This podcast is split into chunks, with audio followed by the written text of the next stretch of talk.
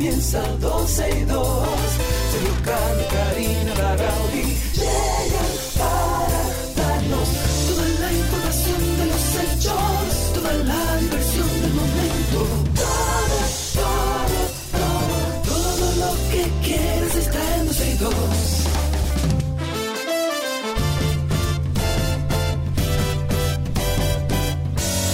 El reloj ya ha marcado las 12, ya comienza 12 y 2. Sergio Carlos y Karina Larrauri llegan para darnos toda la información de los hechos, toda la diversión del momento.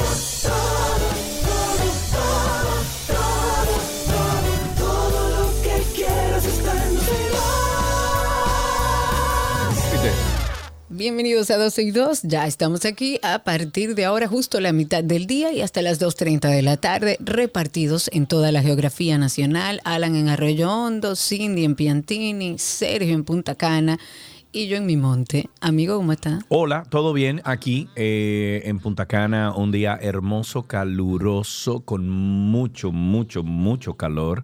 Creo que la sensación térmica tiene que andar por no sé cuánto. Sí hay como se oye una cuestión, ¿verdad? Sí, hay un retorno que Sí, estoy hay un escuchando retorno, que no cosa, cosa. todo igual. En algún todo. lugar, nadie Ah, sabe. déjame Hay ver, un espérate. fantasma. Hay un fantasma aquí, en algún lugar. Óyelo. Ah, la música.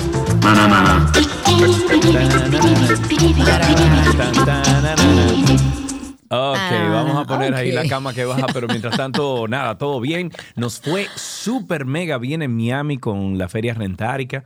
Qué bueno. Conocí, sí, conocimos ahí mucha gente que fue. eh, nada, mucha gente con su propiedad aquí en Punta Cana. Ahora nos vamos para Colombia, pues. ¿Qué dice? Qué lindo Colombia, ¿sí o Qué qué? lindo. Yo quiero ir a Colombia, llévame contigo, yo te hago de asistente y transmitimos de allá. Es el día, déjame ¿y barato que están los, los- los Sí, precios de Colombia? lo- los vuelos a, a- a Colombia, Bogotá, Medellín están sumamente económicos. Sí, eso será el 17, la feria es el 19 y 20 de este mes. En Colombia, pues, bueno, mira, a ver, hacemos, si hacemos un programa especial el viernes en Colombia, yo te podría llevar. Si hacemos un programa especial Tú me- o sea, tú me llevas, eso significa Yo e te pago el implica, te pago pasaje. pasaje y El- hotel. eh, y hotel también. Claro. Hay que pensarlo. Pero, pero allá, allá hay una comunidad grande en, en Colombia de dominicanos. Hay muchos dominicanos, pero no es la comunidad que más se resalta dentro de... ¿Qué es eso, Sergio? Ella no puso Hay el alguien que pueda ayudarnos y nos no. ponga la cama. Esa no es la cama. Pero mira, hay, hay una comunidad grande de, de dominicanos allá en Yo creo, Colombia. que, yo creo que no es la más importante en Colombia, no, no tengo el dato específico, pero creo que no. Aquí hay una comunidad bastante grande de, de colombianos y yo he viajado, yo recuerdo mucho a Freddy cuando viajo a Colombia, Freddy Verasgoico, porque yo recuerdo, sin conocer Colombia, que Freddy, un hombre que viajó todo el mundo, eh, siempre decía que su lugar favorito en el mundo, después de su país, era, Era Colombia. Yo como Sí. que no entendía, sí. Yo decía, pero ¿por qué? ¿Qué es lo que hay en Colombia? Y la verdad es que Colombia tiene una magia muy linda. Su gente, yo creo que su principal activo, la gente es Bueno. educadísima, súper cálida, pero además Colombia es inmenso para conocer. Así que si me aquí, llevas, estaré dispuesta. Dentro de la demarcación de este continente, la diáspora dominicana ha tenido un aumento en Chile, por ejemplo, Sí. a 20.115 criollos registrados, en Venezuela 11.000, en Argentina 8.000. En Brasil, 1.300 personas registradas de República Dominicana en Brasil. En Colombia, eh, ah, no, no hay, pero no hay nada dominicano allá. No. Registrado hay mil dominicanos. Registrados. Registrados. O, O sea, sea, que no registrados. es grande la comunidad. No, no, porque si tenemos una comunidad, por ejemplo, de, de Arge- en Argentina de 8.900 personas registradas, que, o sea, eh, si llegamos a conclusiones, un poquito más eh, que eso, ¿no? Un poquito más que, que los 8.000 que estamos hablando ahí, pues no, no, no, no hay cama, Cristi. No sé qué es lo que pasa. Mira a ver si alguien te ayuda con eso. Llama a Carlotti a ver si te puede ayudar. Eh, pues sí, pero, pero parece que no, que en Colombia no es la gran comunidad de dominicanos. Sin embargo, a esos mil registrados, allá los vamos a ver. Vamos a algunos temas ya importantes. Eh, más adelante vamos a anunciar el ganador del concurso no, ya el, ganador ya es ganador. Lo que queríamos compartirlo al aire porque incluso está publicado en Instagram. Ok, ah bueno, pues señoras y señores, ya tenemos el ganador de nuestro concurso del Día de los Padres. Recuerden que este año quisimos celebrar en grande, regalando una laptop, una portátil nuevecita para uno de los padres de nuestra comunidad de oyentes y oficialmente ya tenemos el agraciado. La dinámica del concurso era contactarnos eh, perdón, contarnos cuál era su segmento favorito y una anécdota con su papá o sus hijos. El ganador dijo que la receta es su segmento favorito y la anécdota que compartió con nosotros es la siguiente. Mi papá me ha enseñado a ser solidario con los demás. He visto como nunca dice que no a un necesitado, todo el que lo conoce da fe y testimonio. Felicitamos a Romer Quiñones, padre de cinco muchachos y nuestro feliz ganador de nuestra laptop. O sea que felicidades. Ok, vamos a seguir con informaciones. Esta parte introductoria, como siempre, buscando mantenerlos al tanto. Desde la madrugada de este martes, fiscales de la Dirección de Persecución del Ministerio Público, de la PEPCA y miembros de la Dirección Nacional de Control de Drogas realizan amplios allanamientos en el Gran Santo Domingo. De acuerdo, ay no, Señores, perdón, paréntesis. ¿Qué yo estoy armando un lío. Yo, señores, yo estoy loca. ¿Qué pasó? Sí, eso lo sabemos. ¿Qué pasó? Eh, mira, yo, déjame mandar una foto. Pues yo estoy armando un lío porque me acaban de mandar una foto de una perra igual a mi perra. Y yo estoy armando un lío porque se salió de mi casa. Porque... Y la perra está al lado de ti. Está al lado de mí. Pero lo grande es que el de la foto es igualito. espérate, déjame avisar. espérate, que no es la mía. Espérate. Ay, espérate. Hombre. Ay, hombre. 829-236-9856. ¿Para qué el teléfono? Para que usted contribuya con la locura de Karina y comience a llamar aquí y hable de cualquier tema que usted quiere. Ok, retomemos. Sí, qué locura. Em, eh, se realizaron amplios allanamientos en el Gran Santo Domingo. De acuerdo con algunos datos, los allanamientos guardan relación con empleados de la Procuraduría General de la República que supuestamente se dedicaban a quitar fichas de antecedentes penales, lo cual es una práctica que nosotros... Eh, bueno, que es un secreto a voces. Estos allanamientos ocurren luego de que Joel Ambioris Pimentel García, la J, como se le conocía, fue señalado como el supuesto responsable de la amenaza que se le dirigía o que se le dirigió a la procuradora Miriam Germán Brito. A Pimentel García se le conoce como J o el Grande también y se le atribuye ser el dueño de la mayoría de los puntos de drogas de la ciudad de Santiago pero además se le atribuye ser la persona que amenazó a la Procuradora General con eh, quitarle la vida a su hijo por esta haber tomado una serie de medidas que, bueno, afectaron sus negocios ilegales en la cárcel. Según las autoridades, Pimentel tenía el control de los comercios, de la venta de droga, de las operaciones telefónicas que se utilizan para estafar, además de organizar actos de sicariato. Ah, por un delincuentico o delincuentazo, uno de los Exacto. Pero bueno, el presidente Luis Abinader encabezó ayer la habitual reunión con las fuerzas del orden. El encuentro fue realizado en la sede de la Policía Nacional, donde las autoridades enfatizaron en resaltar los esfuerzos gubernamentales para combatir los actos criminales. La, mm, la de ayer fue la séptima reunión, ya van siete desarrollada en la institución del orden y presidida por el jefe de Estado. Durante esta actividad, el ministro de la Presidencia, Joel Santos, dijo que el objetivo de estos actos es analizar el impacto de las estrategias policiales para generar la disminución de los actos criminales e ilícitos a través de la focalización territorial. En representación de Abinader, Santos explicó que los organismos de inteligencia hicieron análisis detallados sobre las diversas denominaciones que afectan a la tranquilidad de las comunidades. Eh, y estoy citando, dice, como lo son los heridos, porte de armas, allanamientos, ejecuciones de órdenes de arresto, eh, robos, confiscaciones de confiscaciones de sustancias. También Santos dijo que están ampliando las revisiones de la operatividad de los agentes castrenses en las regiones del país debido a que esta es la principal causa del descenso en los hechos delincuenciales. Ojalá esté funcionando. Nos reportan que la emisora aparentemente está presentando a nivel de señal cierta estática, se está escuchando medio extraño. Ya hemos eh, conversado con nuestros técnicos y con nuestros ingenieros para ver cuál es la, la situación. Nos disculpan aquellos que están presenciando este problema. La pena de dos años de prisión que cumple el alcalde suspendido del municipio cabecera de La Romana, el señor Juan Antonio Adames, Tony Adames, podría ser variado a mediados del mes de agosto. Esto de acuerdo a un documento eh, que tuvo acceso a un periódico local, según el Tribunal de la Ejecución de la Pena, se ha fijado una audiencia para el 22 de agosto en la que se cambiaría la modalidad del cumplimiento de la pena de dos años de prisión que, bueno, pesa contra eh, este exalcalde. Según la información que está circulando en este momento, el PRM tendría interés en sacar a Adames de prisión para hacerlo candidato en una alianza con el Partido Reformista Social Cristiano y las probabilidades de que se le cambie la modalidad de prisión preventiva a domiciliaria o presentación periódica son bastante altas. Esto a que eh, no, aquel delito que cometió, pues bueno, no conjugó un hecho de sangre, ni mucho menos.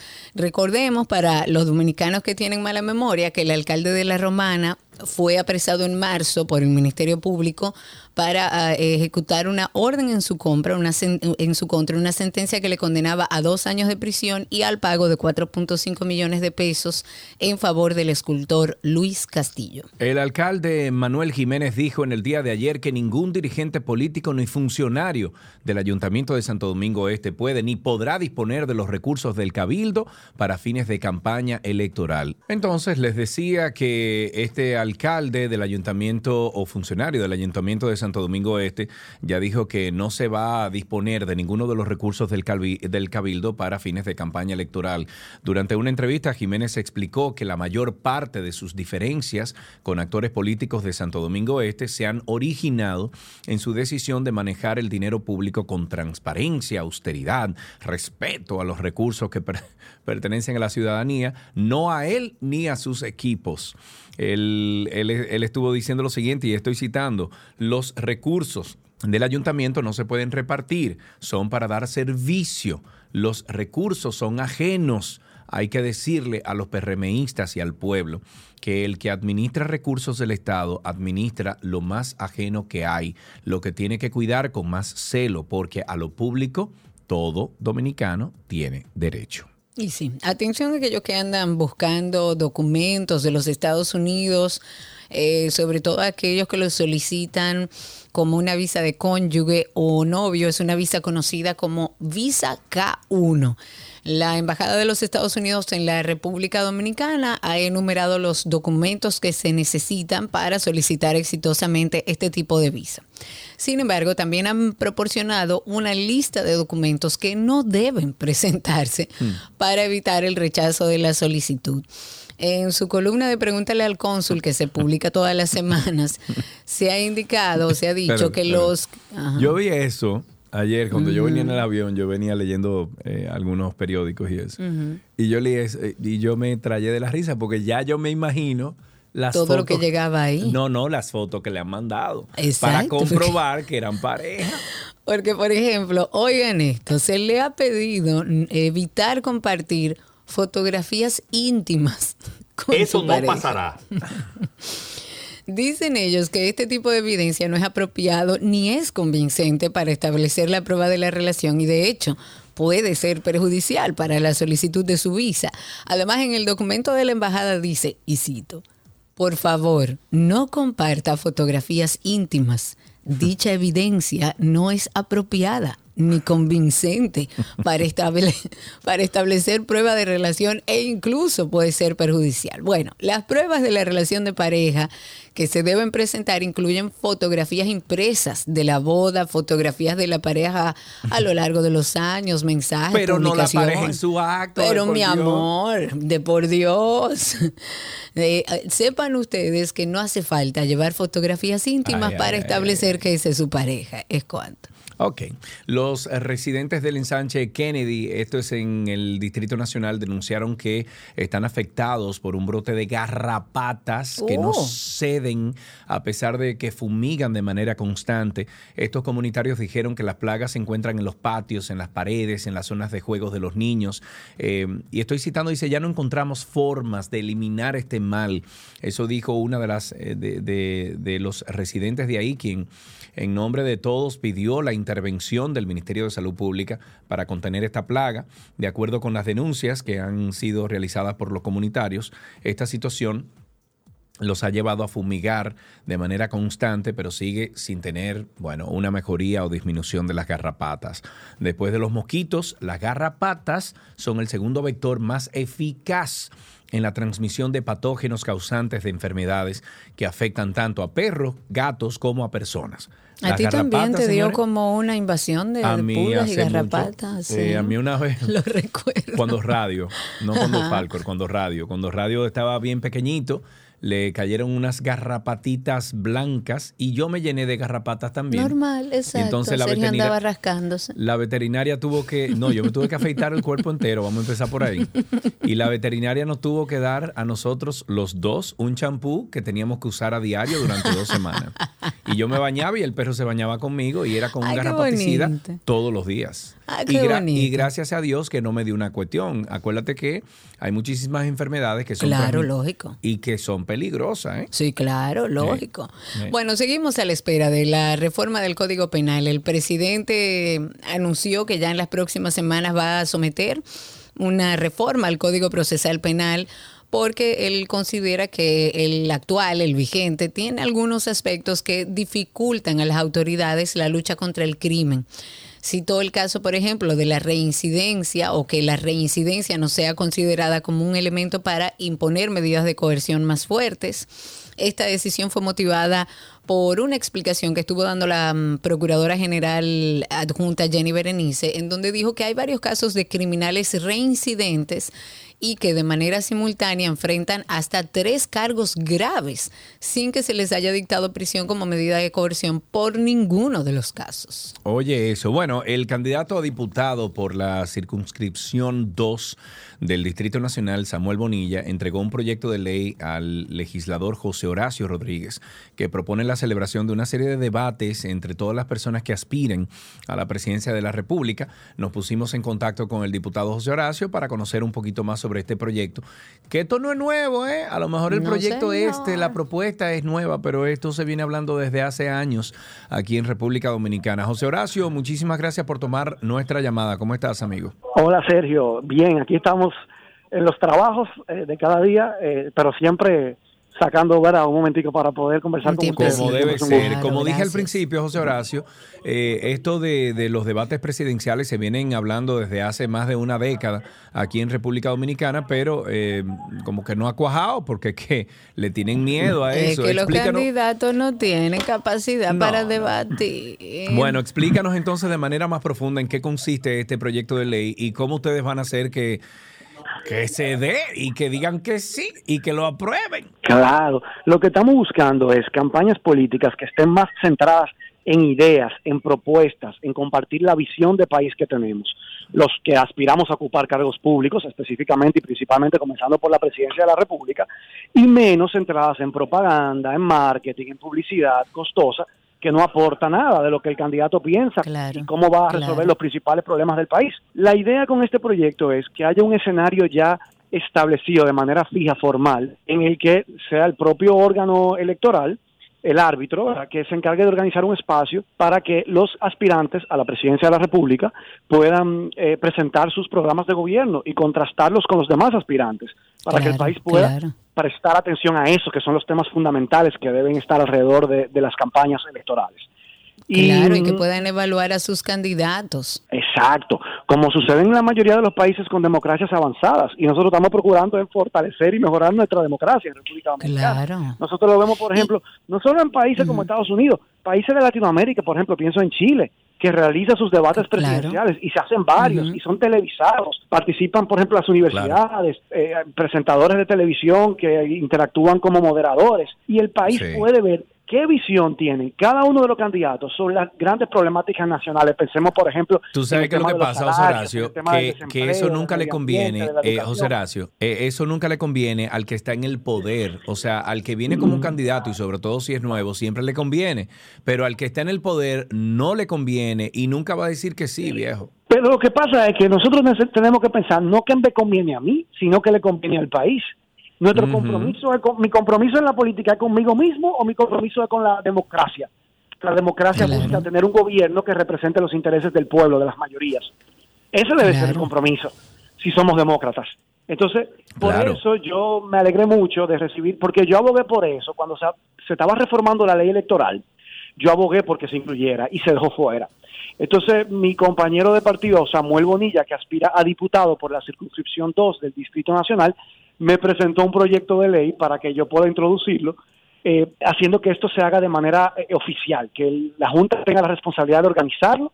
Claro, no establece obligatoria la participación, pero sí el montaje del evento. Ahora, el candidato que no vaya tendrá que justificar al país porque no está dispuesto a debatir. Porque no está eso, iba a aclarar. Eh, eso iba a aclarar que la referencia más grande que tenemos nosotros Perdón, José Horacio, iba a aclarar que la referencia más grande que tenemos nosotros es de Estados Unidos cuando vemos debatir a esos candidatos presidenciales, de eh, vicepresidenciales también, incluso los senadores, etcétera.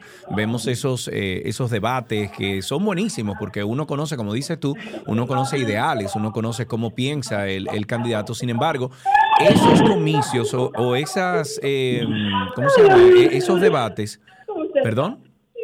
Eh, esos debates no son obligatorios. Eh, y eso lo aprendimos con Donald Trump, que declinó de participar de varios de ellos.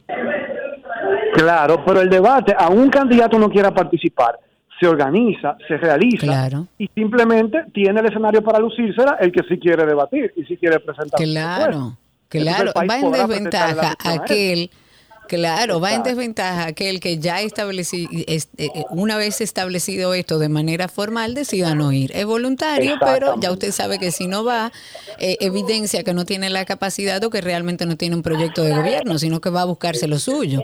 Explícale, José Horacio, a la ciudadanía, ¿cuál sería el beneficio de cara a los comicios el que se hagan este tipo de debates? Bueno, hay temas que nos importan y que las decisiones políticas que se tomen nos afectarán. Por ejemplo, pensemos en la seguridad social, pensemos en el sistema de pensiones. Nos va a garantizar cuando nosotros tengamos que retirarnos, que ya no podamos seguir trabajando por nuestra edad, una pensión digna. Bueno, ¿qué piensan hacer quienes aspiran a gobernar el país para reformar ese sistema? O el tema de la salud o la educación, la seguridad ciudadana, que es un tema que nos preocupa como eh, ciudadanos todos los días. Bueno, ahora, por ejemplo, vemos que el presidente de la República está hablando de reformar el Código Procesal Penal, pero yo no vi que él nunca planteara eso cuando era candidato a la presidencia, como una solución al problema. Bueno, ¿cómo piensan los demás que aspiran a ocupar esa posición abordar ese problema para que nosotros podamos vivir en un país más seguro? O sea, hay, hay medidas y políticas que se pueden diseñar o tomar.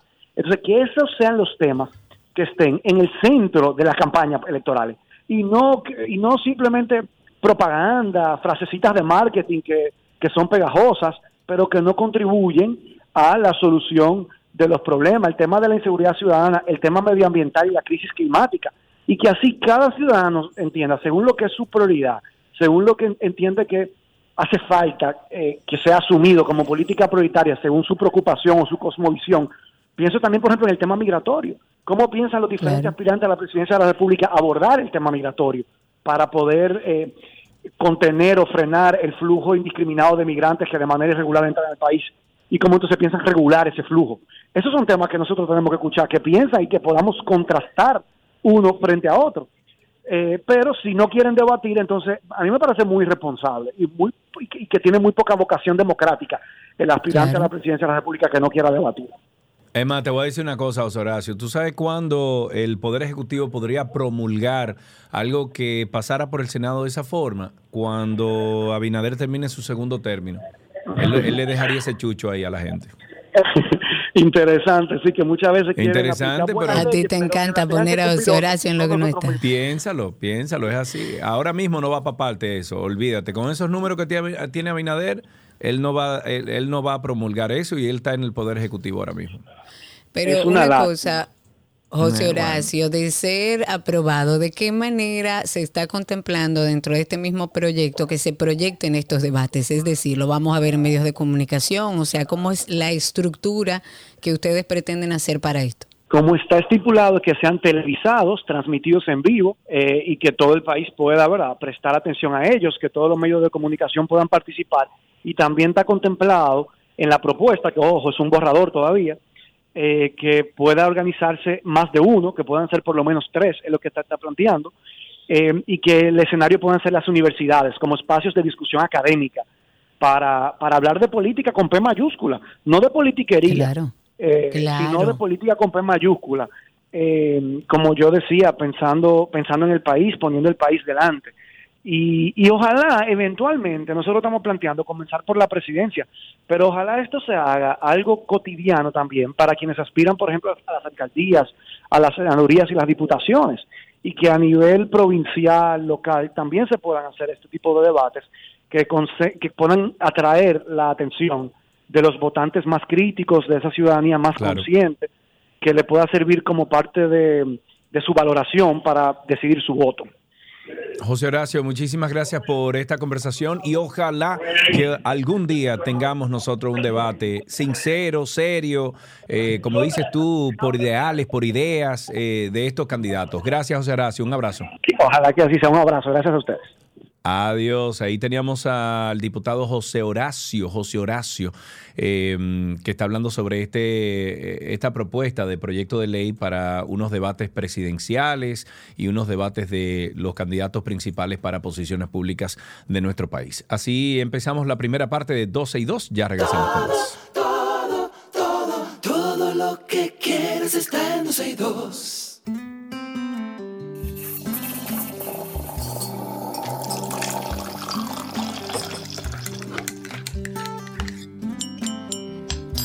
Eso suena esa cucharita que dice que estamos en café. Esta mañana me tomé mi cafecito y me senté en la galería de mi casa a ver cómo el perro hacía sus cosas allá afuera, pero a disfrutar de, eh, del amanecer porque ahí me siento y sale el sol y me da un poquito, riquísimo. Vitamina D. Exacto. Ustedes pueden llamar ahora mismo al 829-236-9856. 829-236-9856. Cuéntenos cómo fue ese cafecito de esta mañana. También comunicarles, atención aquí, nuestros patrocinadores de Café Santo Domingo van a tener un taller sumamente interesante que se llama Experiencia Sensorial.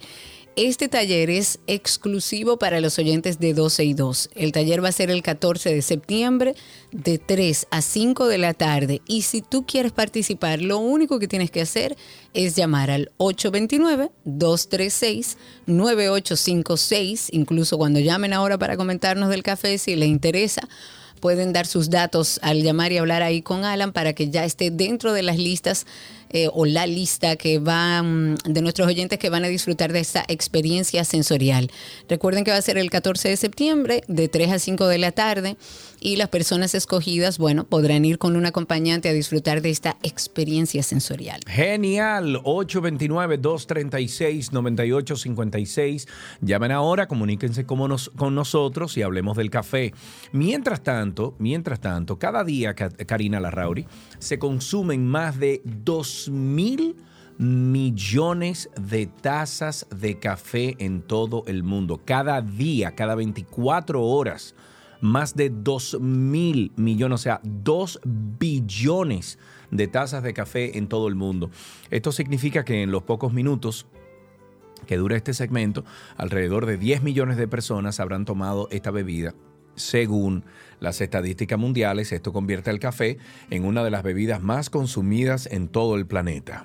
Es que aquí se bebe café y en todo el mundo. ¿Quién no es débil con una tacita de café? Dice la leyenda que todo empezó cuando un pastor vivía en lo que hoy es Etiopía, en el este de África, que él se quedó observando sus cabras que parecían como que se ponían como más alegres y más activas después de consumir el fruto del cafeto, que es el nombre que tiene el, árbol del café y a partir de entonces, las personas, los individuos que habitaban en ese lugar, ellos empezaron a comerse esa frutita directamente de los granos eh, macerados.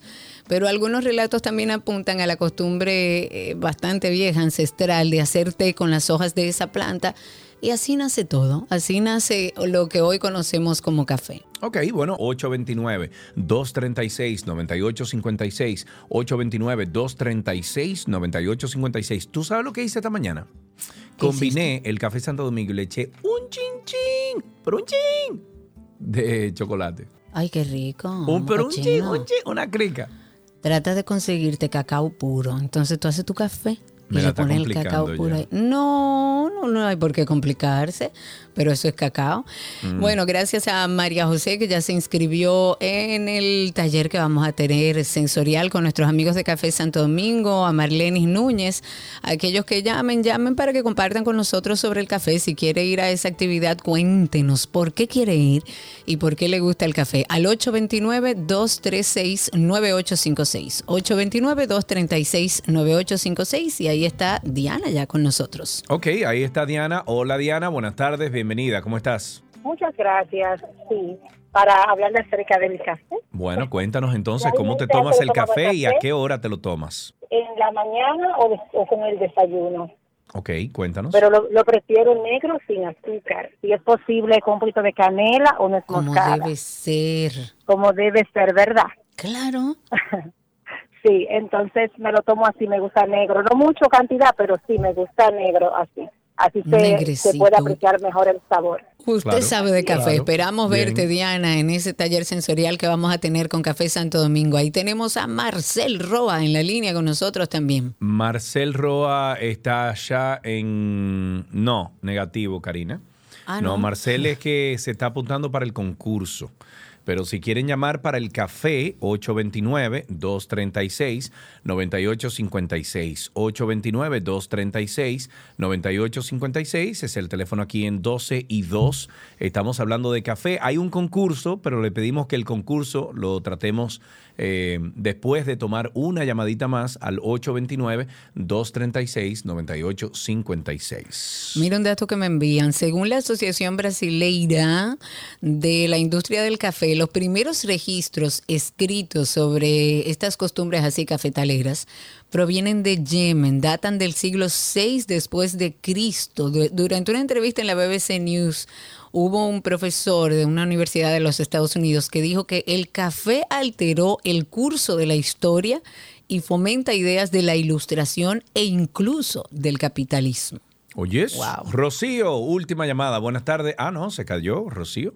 829-236-9856. 829-236-9856. Es el teléfono aquí en 12 y 2. Una última llamadita y pasamos entonces a otras cosas que tenemos aquí en 12 y 2. Pero me gustó el café esta mañana con un poquito de, chocolate. Y además, eh, yo que siempre he hablado del café como un pre-workout, eh, si tú le echas aparte del aceitito de coco que te he dicho y le pones ese chocolate orgánico, ya ese es el mejor pre-workout. Eh, cuando tú vayas al gimnasio, las dos veces que vas al año, pruébalo. Ah, bueno, mira, eh, eso, eso puede ser. 829-236-9856. No, la gente está en concurso y hasta aquí llegamos con el cafecito de las 12 aquí en 12 y 2.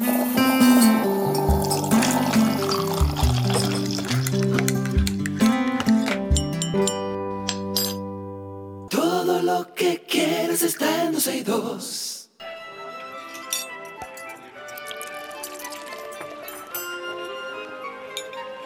Hola, la Mewi, je mancha comida de Gabriela Paz, que se sí. Mewi, hola Gaby. Hello, bienvenido a agosto. Por fin se acabaron los memes de julio. Dios mío, eh, Alan tiene, Alan, nuestro querido Alan tiene todos los memes de julio. Bueno, y yo también. Yo, la verdad que gracias a, Diana flipo. Me, me surtí y de verdad que gocé bastante. Ayer me desquité. Ay, sí, Yo creo que ya el año que viene voy a dar una pausa, pero sí, ya estamos en, el mes, mes 8. ¡Wow! Esto fue rápido, señores, se acaba. Nosotros seguimos con nuestra semana de recetas con queso. Hoy, ¿qué preparamos, Gaby? Mira, hoy vamos a hacer un rollo de queso crema relleno de frutos secos. Vayan aprendiendo a hacer desde ahora porque para Navidad, el Día de Acción de Gracias un regalo que usted quiera hacer, hasta emprender un, un negocio temporal, esto puede servirle de mucho. Es muy fácil de hacer, técnicas pocas, pero sí hay que tener paciencia, sobre todo cuando se te hablan del queso y enrollarlo y demás. Pero señores, vale la pena. Usted lo pone en una tablita, lo pone con unas galletitas, algo adicional, justamente una tabla de quesos embutidos y está voilà. Pocos ingredientes y de verdad que mucho, mucho sabor. Vamos a necesitar unas tres barras de queso del cream cheese o, alrededor de tres tazas, unas ocho onzas de tocineta que vamos a cortar en cubitos chiquititos porque la vamos a tostar. Que ojo, si quieren hacerlo sin tocineta, pues es válido. No es que ningún ingrediente que te falte puede hacerte como que ah, se me va a dañar la receta, pero le aporta un sabor diferente y un crujiente bastante rico. Una taza de cranberries, media taza de nueces picadas y media taza de pistachos picados, unas cuatro cucharadas de miel y papel plástico para envolver el rollo.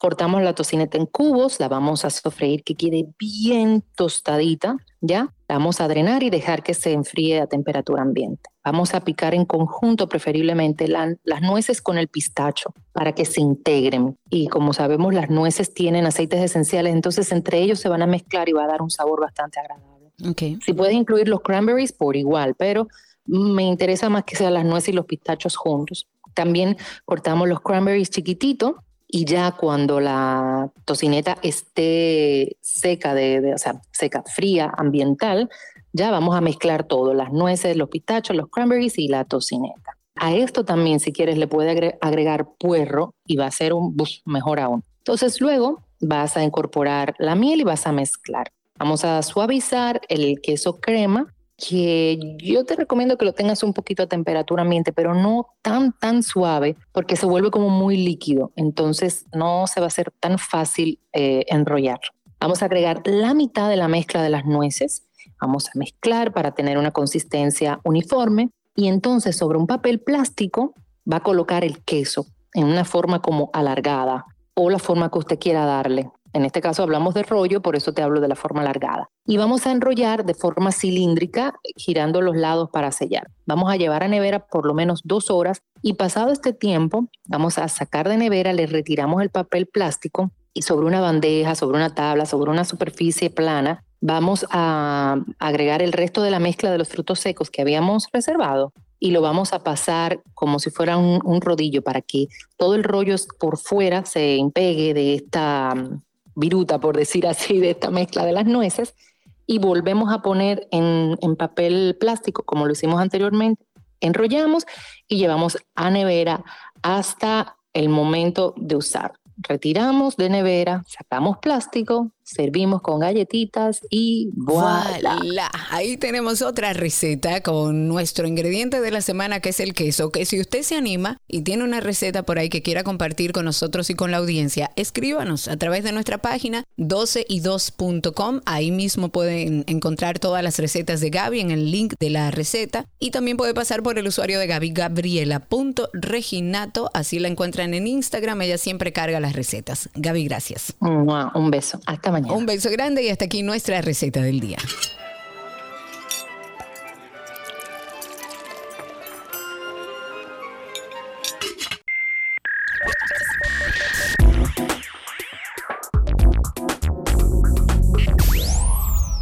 Y ya estamos en lo mejor de la web aquí en 12 y 2 y vamos a hablar, Karina, de Google que decidió integrar a su asistente de voz a mapas con el objetivo de mejorar esta experiencia de búsqueda del usuario para que sea mucho más fluida e intuitiva la aplicación. A través de una actualización, el asistente que hace parte de, otras plataformas de la compañía Google sustituyó al sistema de reconocimiento de voz que tenía la aplicación, pero que ya se estaba quedando obsoleto ante bueno, todo este avance que ha, que ha presentado el servicio y las exigencias de los usuarios. Una de las principales ventajas de esta colaboración es la facilidad de uso. Con solo tocar el icono del micrófono en la aplicación de Google Maps, los usuarios pueden activar el asistente de Google que desplegará una tarjeta con temas sugeridos para hacer preguntas al asistente de voz.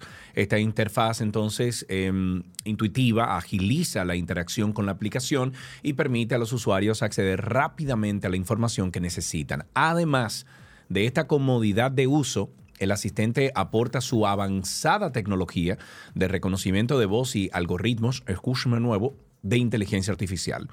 Esto puede entonces eh, ya ayudar a los usuarios que podrían experimentar problemas con la precisión y la eficacia del reconocimiento de voz de la aplicación. Sin embargo, con esta integración, la plataforma de navegación se beneficia de los datos del sistema y la mejora constante del mismo en temas como el procesamiento del lenguaje natural. Con esta mejora también buscan acercar a los usuarios que preferían no usar el reconocimiento de voz por los fallos que presentaba, así como aquellos que no han probado el servicio de navegación, pues que se acerquen también. Otra ventaja que yo creo que esta es clave de la integración del asistente de Google en Maps, es la incorporación del modo de conducción.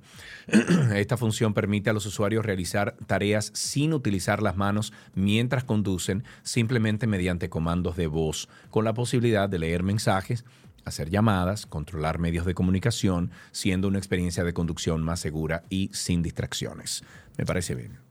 Me parece bien, ahora me parece no tan bien que WhatsApp sigue siendo todos los días más invasivo, pareciéndose más a redes sociales que son más allá de la comunicación, pero ahora hay una nueva actualización de WhatsApp que va a permitir enviar mensajes instantáneos, así como uno manda los mensajes instantáneos de audio, pues ahora podrá hacerlo también a nivel de video.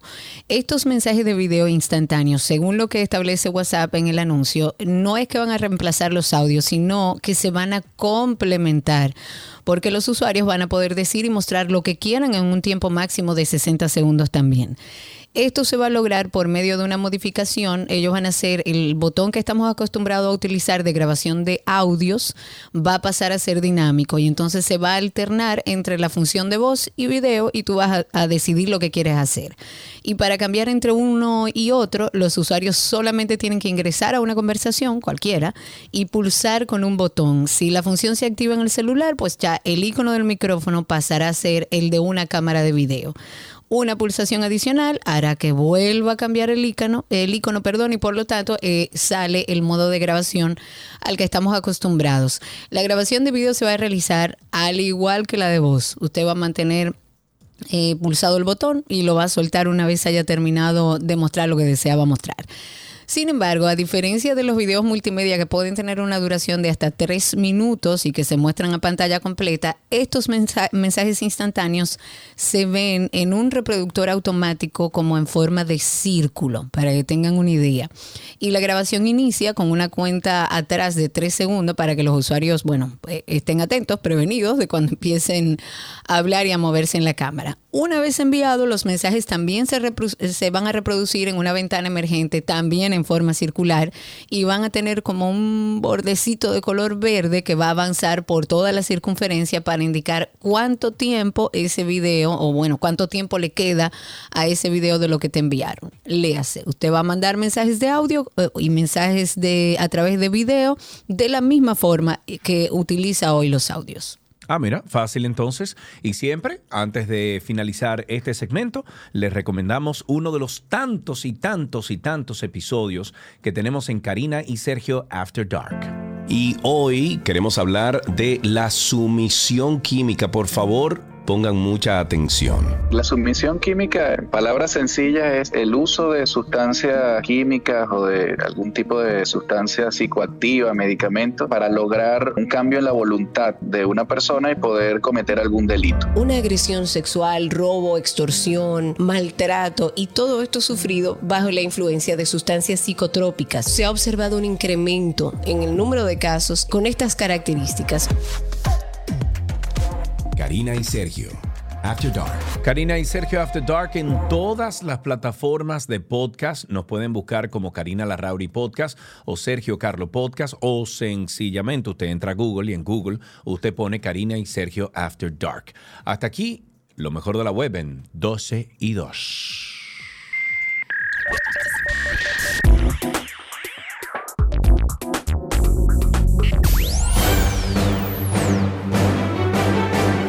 Ahora, un boletín de la gran cadena RCC Media. El vicepresidente de la Parada Dominicana de Bronx, José Ortiz, aclaró en el sol de la mañana del grupo RCC Media que la organización del evento no se involucra en los invitados de las carrozas que desfilan en la actividad.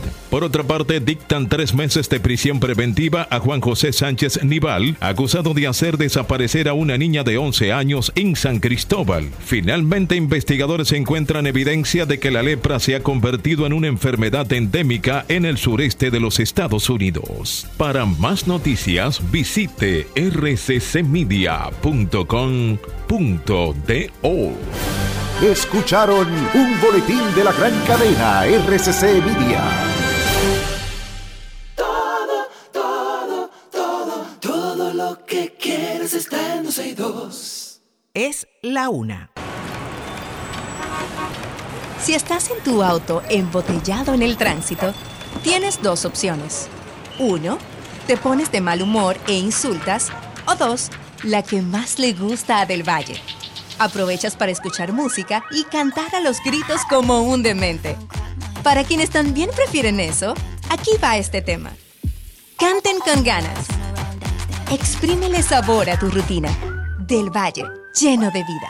Todo, todo, todo, todo lo que quieras está en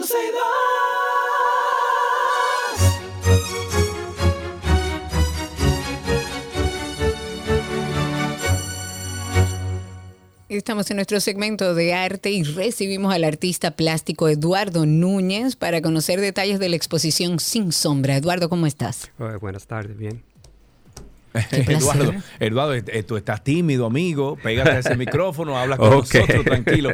Que aunque nos estés escuchando solamente en los audífonos y no nos veas ahí, estamos contigo. Bueno, pues Eduardo, muchísimas gracias por estar con nosotros. Cuéntanos un poquito de este, el significado, la esencia, la temática central que tú quisiste transmitir a través de esta exposición que se llama Sin Sombra.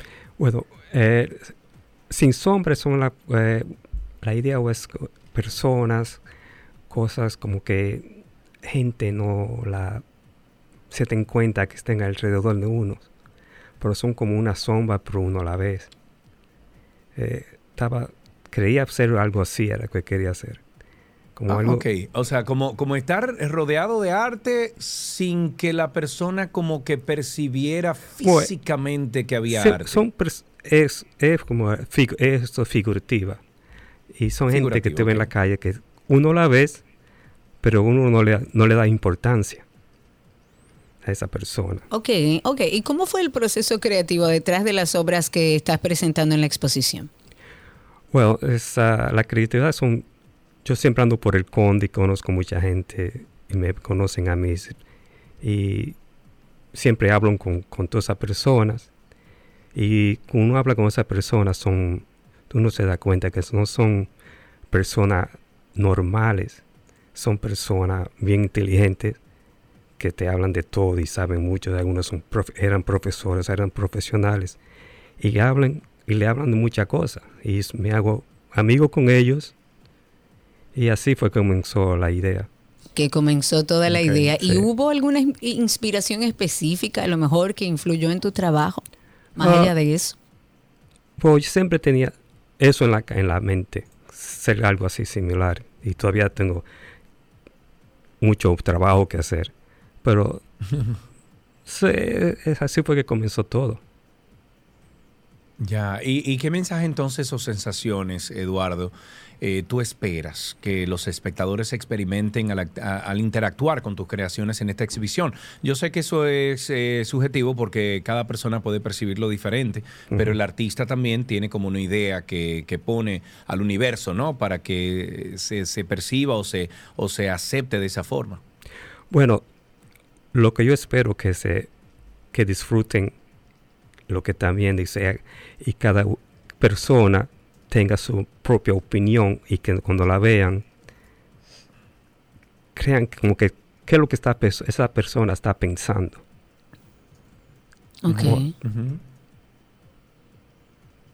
¿Hay, alguna, ¿Hay alguna obra en particular dentro de esta exposición sin sombra que, que tú consideres como especialmente significativa o personal o, que sea importante para ti? Hay, hay como dos o tres o cuatro tal vez que son importantes, no para mí, para seguro para gentes, especialmente de la zona colonial, que siempre están por la zona colonial, son importantes para ellos, porque son personajes que todo el mundo lo conoce en la área. Y cuando la vean, ellos se van a identificar con esa persona y van a, porque la no conocían o que la conocen, y van a, pensar como, van a reconocerlo de una, de una vez quiénes son y cómo eran esas personas, cómo son las personas. Y van a tener su propia opinión Claro, claro. sí, porque el arte es eso, el arte es subjetivo y cada uno eh, como que tiene la opinión de, de, lo que ve. Vamos también a invitar a la gente a esta exposición sin sombra que abre al público en general de manera gratuita desde el 4 y hasta el 31 de agosto del 2023. De martes a domingo se estará exhibiendo de 10 de la mañana a 6 de la tarde en el Museo de las Casas Reales, ahí en Calle Las Damas todos pasen por ahí. ¿Tienes algún usuario en redes, Eduardo, que la gente pueda seguirte? Oh, en Instagram, Eduardo Núñez. Ah, me pueden seguir ahí. Eso es lo único que yo siempre estoy ahí. Ah, bueno, pues por ahí te vamos a seguir entonces. Arroba, bueno, sería arroba e.nunes 10 es la, oh, la exacto, e.nunes 10 es la cuenta de Eduardo Núñez. Muchísimas gracias Eduardo por estar con nosotros. Un abrazo para ti, amigo. Eh, muchas gracias a ustedes y sigan con su buen trabajo que están haciendo, Carlos. Gracias, Eduardo. Un abrazo fuerte. Muchísimas gracias por estar con nosotros. Y hasta aquí, Arte en 12 y 2.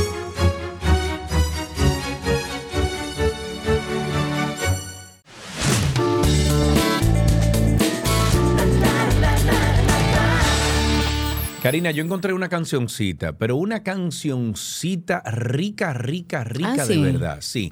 Mientras tanto, entretenimiento les llega a ustedes gracias a Gator Lead, hidratación profesional para enfrentar tu día. Escucha esta cancioncita que yo encontré. Oye.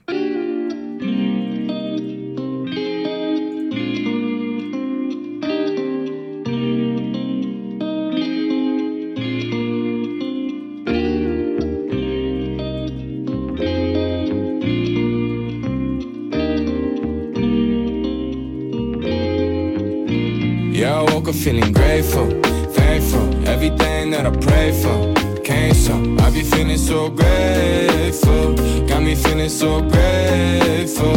Yeah, I woke up feeling grateful, thankful, everything that I pray for came so. I be feeling so grateful, got me feeling so grateful. Óyeme, esa cancioncita está rica, rica, rica. Se llama Grateful. Y es de. Mm, eh, déjame ver, de Call, Me, Call Me Steve Ray. Call Me Steve Ray, Connor Price. Así se llama, riquísima, búsquenla, se llama Grateful.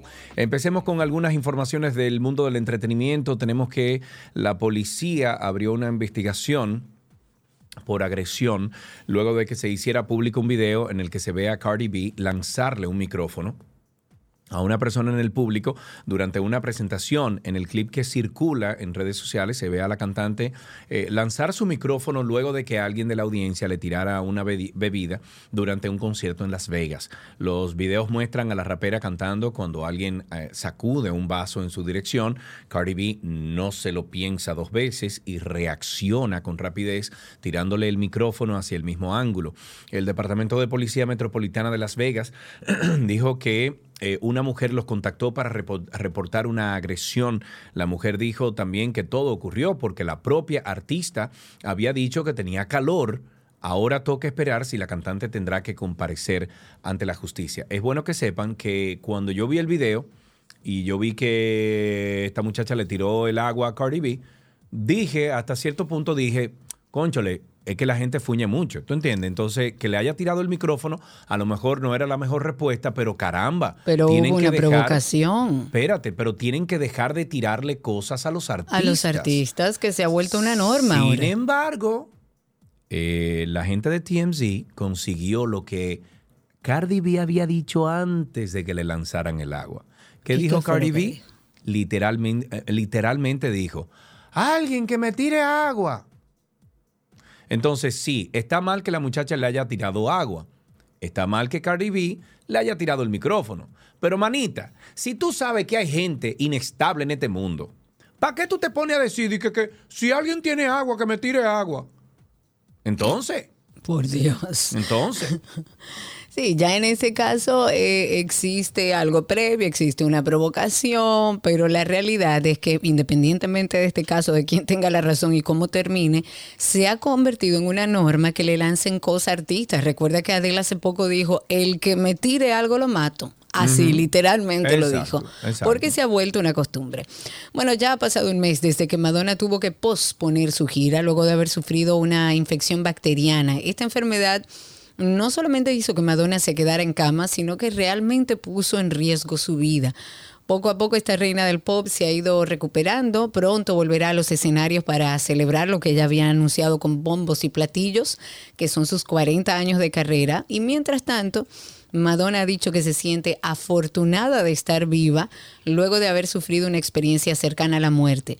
A través de sus redes sociales, Madonna ha compartido varias fotos donde, bueno, se le ve pasando un rato con sus hijos y las imágenes fueron acompañadas de un emotivo mensaje en el que Madonna reflexionó sobre este último mes que cambió como todos sus planes y puso en perspectiva su vida.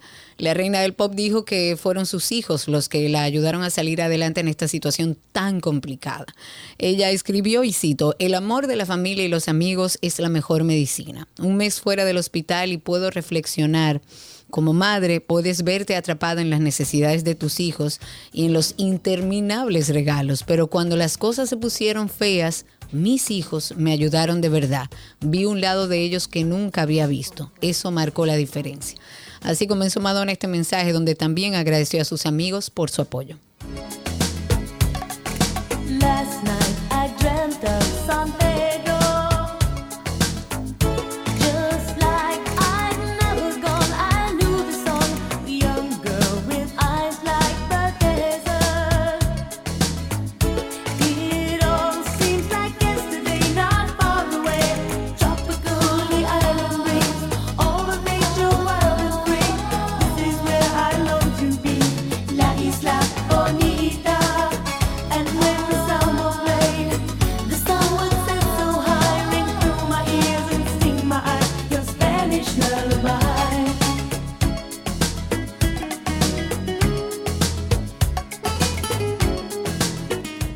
Que nunca, nunca pasa de moda, Madonna, nunca, jamás. Taylor Swift brindó dos conciertos en el Century Link Field desde Seattle, donde los más de 70 mil aficionados de cada una de las noches generaron tanto ruido, tanta euforia, que terminaron por hacer vibrar el piso.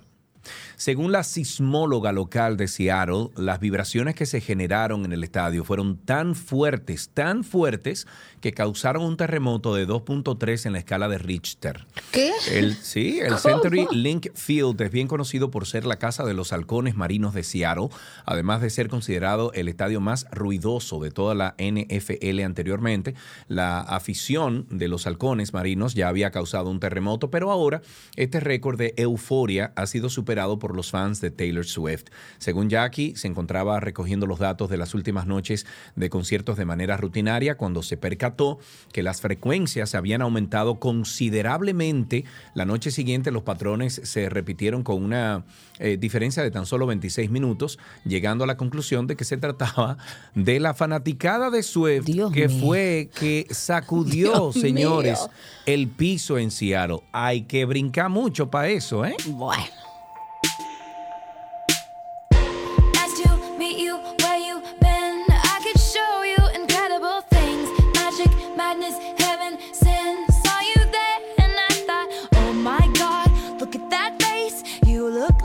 next mistake. Love's a game, wanna play.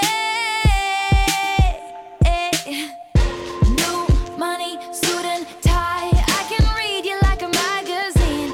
In it, funny rumors fly. And I know you heard about me, so hey, let's be friends. I'm dying see how this one ends.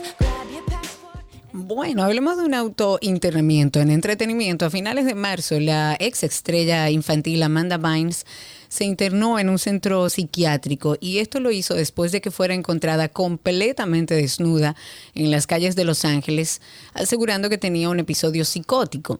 Fue la misma Amanda quien llamó al 911 para recibir ayuda y tras atender la llamada, una ambulancia la trasladó a un hospital psiquiátrico. Para entonces, las autoridades de la ciudad declararon, a Amanda un peligro para sí misma y para los demás.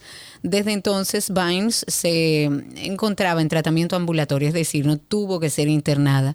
Si bien los profesionales veían progresos, Amanda no lo vio de esta forma y decidió abandonar este programa para entonces trasladarse a un centro que está ubicado en el condado de Orange, donde va a recibir ahí atención más intensiva.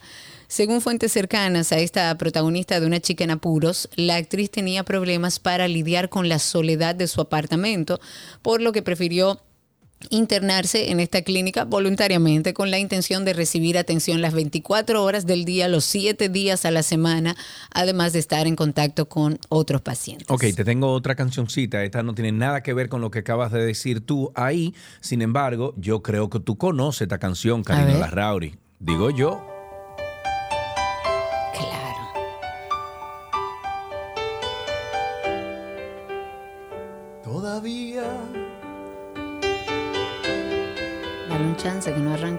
Sí, yo sé, eso es piano por un tubo primero. Todavía. Todavía quedan restos de humedad. Sus olores llenan ya mi soledad.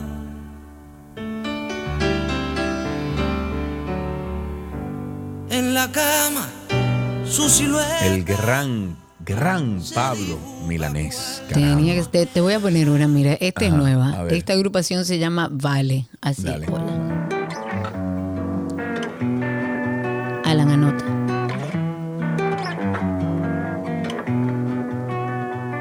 Tú me dices que no me preocupe por las cosas tan innecesarias. Pero tenerte aquí en mi mente, tenerte aquí presente, se ha vuelto mi adicción diaria. Ya estoy jalando los días, pa' quien así me asombres. Hay placer. Musiquita nueva. Muy bien. musiquita nueva para que guarden. Ey, búscala ahí, Alan, llévate de mí. Se llama Vale, la Vale, agrupación. vale, vale. Vale. Ok, bueno, en otra noticia, eh, la ciudadana Mari Esther Rodríguez, ¿tú sabes quién es esa? Mari Mm, Esther la Mami Rodríguez. Jordan, la O sea, Mami la Jordan. Mami Jordan, Sí. exactamente. La Mami Jordan fue captada en un video disparando un arma de fuego en lo que parece ser una Hay que residencia. explicarle, ella no, ella no. En el video no. compartido en redes sociales, porque además, ¿para qué se ponen a subirlo en redes? Porque además, eso le llama gente público que la sigue y la aclama. A esta ciudadana caminando cerca de una piscina y disparando para luego reírse de esta acción, la cual está penada por la ley de armas 631-16. Esta ciudadana, también conocida como Mami Jordan, reaccionó al video viral a través de una historia en su cuenta de Instagram, donde afirmó que el momento de disparar o al momento de disparar se encontraba en una playa y no había casas cerca. La mujer se encuentra en proceso judicial acusada de violar la ley 13603 por protección de niño, niña y adolescente en perjuicio del niño, del hijo de la también eh, ciudadana Pamela Quesada, conocida como la patrona. El tercer juzgado de la instrucción del Distrito Judicial de Santo Domingo emitió una orden de apertura a juicio en su contra. Yo creo que deberíamos de utilizar o, comenzar a, um, ¿cómo se llama esto?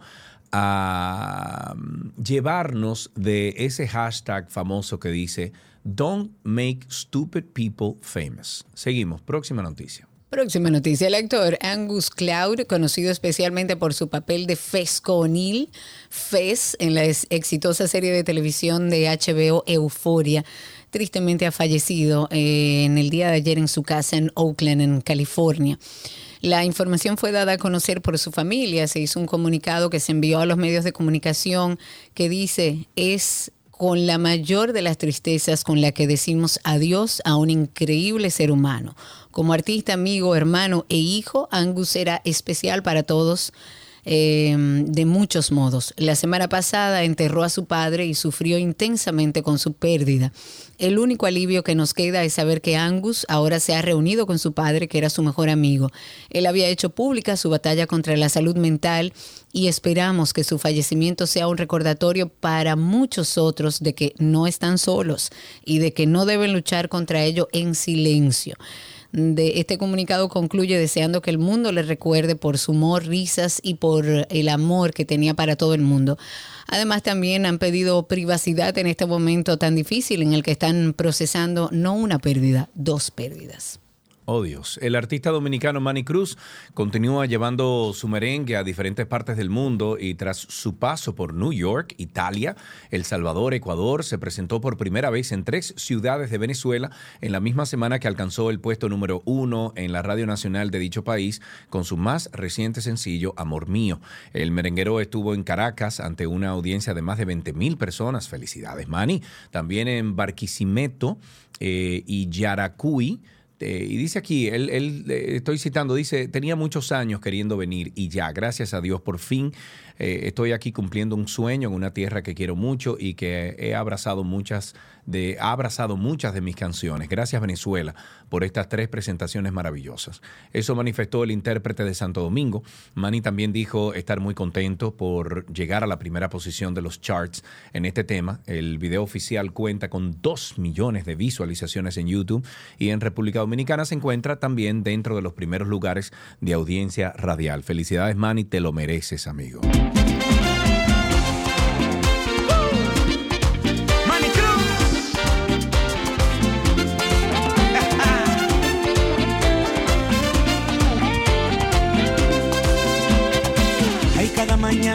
El sol. Ay, yo le doy gracias al Señor por haber nacido donde las flores bailan merengue con ruiseñores y donde el mar siempre es de cristal. Yo no sé lo que a mí me gusta más, si los flamboyanes o el carnaval. Lo único que sé que siento un orgullo de haber nacido en Santo Domingo, dominicano de corazón. Ay, Santo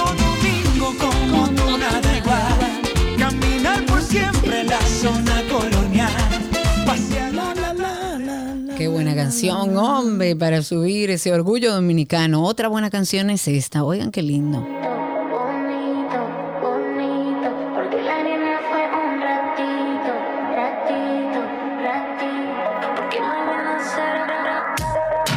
Mañana Eh, mañana sería bonito la colombiana Carolina Giraldo Navarro, mejor conocida por su nombre artístico como Carol G. No para de sorprender a sus seguidores. Esta vez lo hizo anunciando su próxima producción eh, discográfica. Lo hizo con un video bastante sensual, ha acaparado la atención de todo el público. Y este proyecto parece ser la continuación de Mañana será bonito, que es el disco que lanzó a principios del, bueno, de este año, del 2023. Se convirtió en un éxito total, posicionándose como artista solista de habla hispana en alcanzar el número eh, uno en Billboard. Carol G hizo el anuncio con un tráiler a través de sus redes sociales, como con una paleta de colores rosa y negro, en el que ahí aparece luciendo eh, sus curvas, sus atributos y al ritmo de un beat de hip hop de fondo que deja pistas sobre lo que será su nuevo proyecto.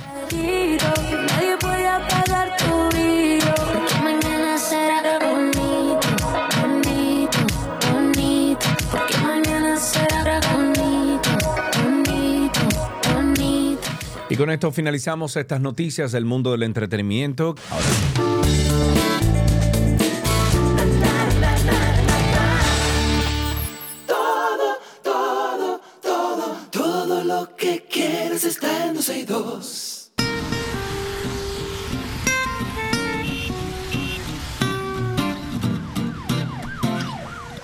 Ya estamos aquí en Tránsito y Circo. Ustedes comiencen a llamar al 829-236-9856. 829-236-9856 es nuestro teléfono aquí en 12 y 2. Cuéntenos cómo está la calle, el tránsito y el circo. Actualizarlos en algunas informaciones. Hay un informe de la UNESCO que habla sobre el impacto de la tecnología digital en la educación. Es un tema que hemos abordado aquí, en otros países también se está haciendo un levantamiento a ver si es más efectivo a nivel de educación integrar la tecnología y el mundo digital o no.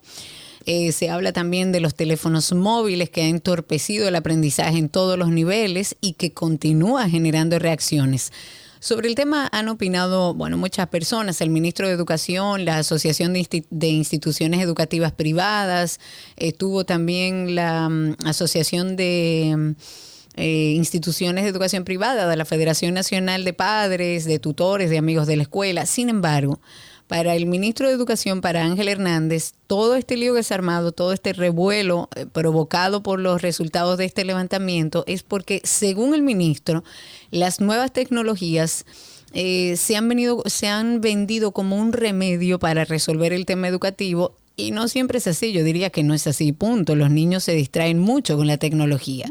Ángel dijo que él entiende que lo que hay que hacer es procurar un uso racional de esa tecnología porque la sociedad actual es digital y es una realidad, pero no eliminarla del proceso de aprendizaje de los estudiantes. Él asegura que lo que hay que tratar es de procurar que, ese, que se desarrolle una pedagogía adecuada, que eso es lo más importante y la base de todo, para entonces ir, incorporar una tecnología al aula tomando por supuesto previsiones de que, de que no puede ser en uso continuo, sino en los puntos bien específicos dentro de lo que es el programa de educación. Ahí tenemos a Julio en la línea. Buenas tardes, Julio. ¿Cómo estás? Buenas tardes, ¿cómo están ustedes? Estamos Hola. bien vivo y suelto. Cuéntanos, Julio, ¿cómo estás tú? Suelto y en nómina, estamos bien, gracias a Dios, con calor, bueno. pero bien. Sí, hace calor. Mi hermano, ustedes vieron las declaraciones de este senador, Iván Silva. Ajá, ¿qué dijo? Él dijo que eh, Abinader, eh, a través del, del director de, del, del ministro de Hacienda y del director de la DGI, tomó un préstamo eh, a un, lo que sería un pool de banco, él no lo dijo así, pero yo lo defino así, porque habla de que hay 29 bancos dominicanos eh, involucrados por la suma de 20 mil millones de pesos. ¿Qué? pero, eh, pasar- pero a tema, a tema personal o, o del Estado. No, no, no, no, perdón, el Estado. Hablo de Abinader por el presidente, pero el ministro de Hacienda, ministro de Hacienda y el director de la DGI tomaron a nombre del Estado un préstamo por 20 mil millones de pesos. ¿Y dónde, dónde salió esa información, Julio? La dio el senador Iván Silva. Vamos a buscarlo. Ah, pero mira, esas declaraciones. Vamos a buscar esas declaraciones ahora mismo, exactamente. Ahí tenemos otra persona, Cari. Otra persona en la línea está con nosotros, Yaciel. Cuéntanos, Yaciel. Así el Castillo habla por este lado. Cuente usted. Sergio, ¿me escuchas? Sí, señor, aquí estamos. Cuéntanos. Ah, te saludé en la feria Nadive aquí en Santiago, ¿recuerdas? Ah, caramba, ahora sí. ¿Cómo estás, Yatsiel? Todo bien, todo bien. Eso es bueno, cuéntanos. Sergio, mira, señores, aquí en Santiago tenemos serios problemas. Ajá, ¿por qué? Eh, los camiones de basura aquí en Santiago deberían tener una logística mejor para recoger la, bas- la basura, los desechos. ¿Por qué? Porque yo me muevo aquí en la zona de la Yapur Dumit, que hay una construcción del monorriel. Sí. Y en hora pico yo salgo de mi casa y a veces me topo con dos camiones de basura en la misma avenida Oh, Dios. recogiendo basura, señores. ¿Cómo es Eso posible? es poca pla- planificación, se le llama eso, Julio. Poca planificación.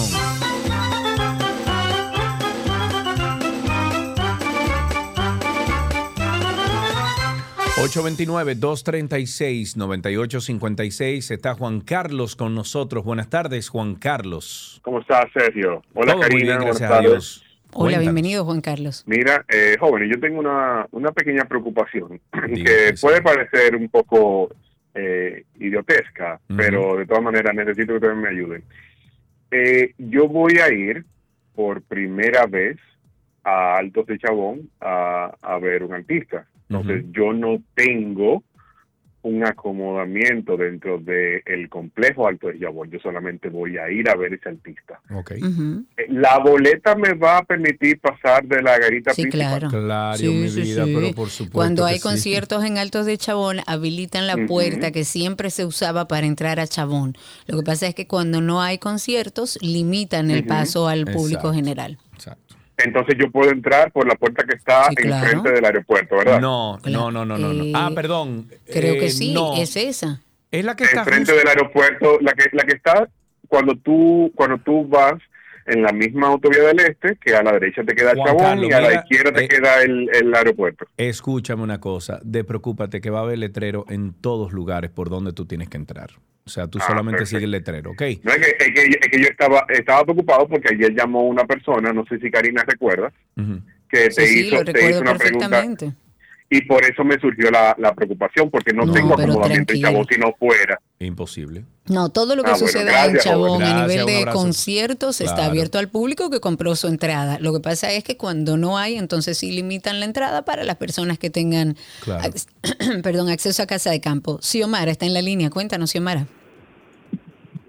Hola Sergio, quiero Hola, eh, Xiomara. comentarte algo Sí. para ver si y, to- y dar tu opinión para Ujú. resolver lo del paso rápido. A ver. ¿Tú crees que hablando con Hugo de que inmediatamente una persona que no pertenece a paso rápido se le entrega una multa como la que dan los AMES Claro. por haberse entrado a paso rápido y que no sean las personas que tengan paso rápido? Yo creo que es la única forma de solucionar. Pero eso ya lo están haciendo.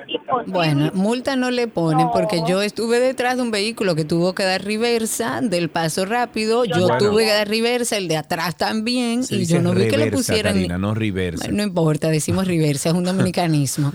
Eh, pero óyeme, nadie le puso una multa. Entonces, Él salió, retiro, además de que tenía que hacer la observación, y gracias Xiomara por recordarme, Ajá. señores, pongan más sensible ese sensor, porque uno tiene que frenar literalmente en seco para Yo que se abra. Mira, yo tengo eso cuadrado. No, no es Oye, ¿cuál cuadrado. es truco? A ti o te están No, no, no. pagando o a ti te dieron algo de paso rápido Es que, nadie uso- tiene, solo tú. Es que lo uso todas las semanas, varias Pero yo veces a la también, semana. Sergio Carlos. Sí, tú viajas como yo a la romana, que va cada rato. No. Bueno, a la romana no, pero yo me voy de fin de semana, salgo de la ciudad y El no, truco. no he tenido la experiencia que tú has tenido y que nadie. tenga- espera que tengamos que desarrollar un truco, pero el truco es el siguiente.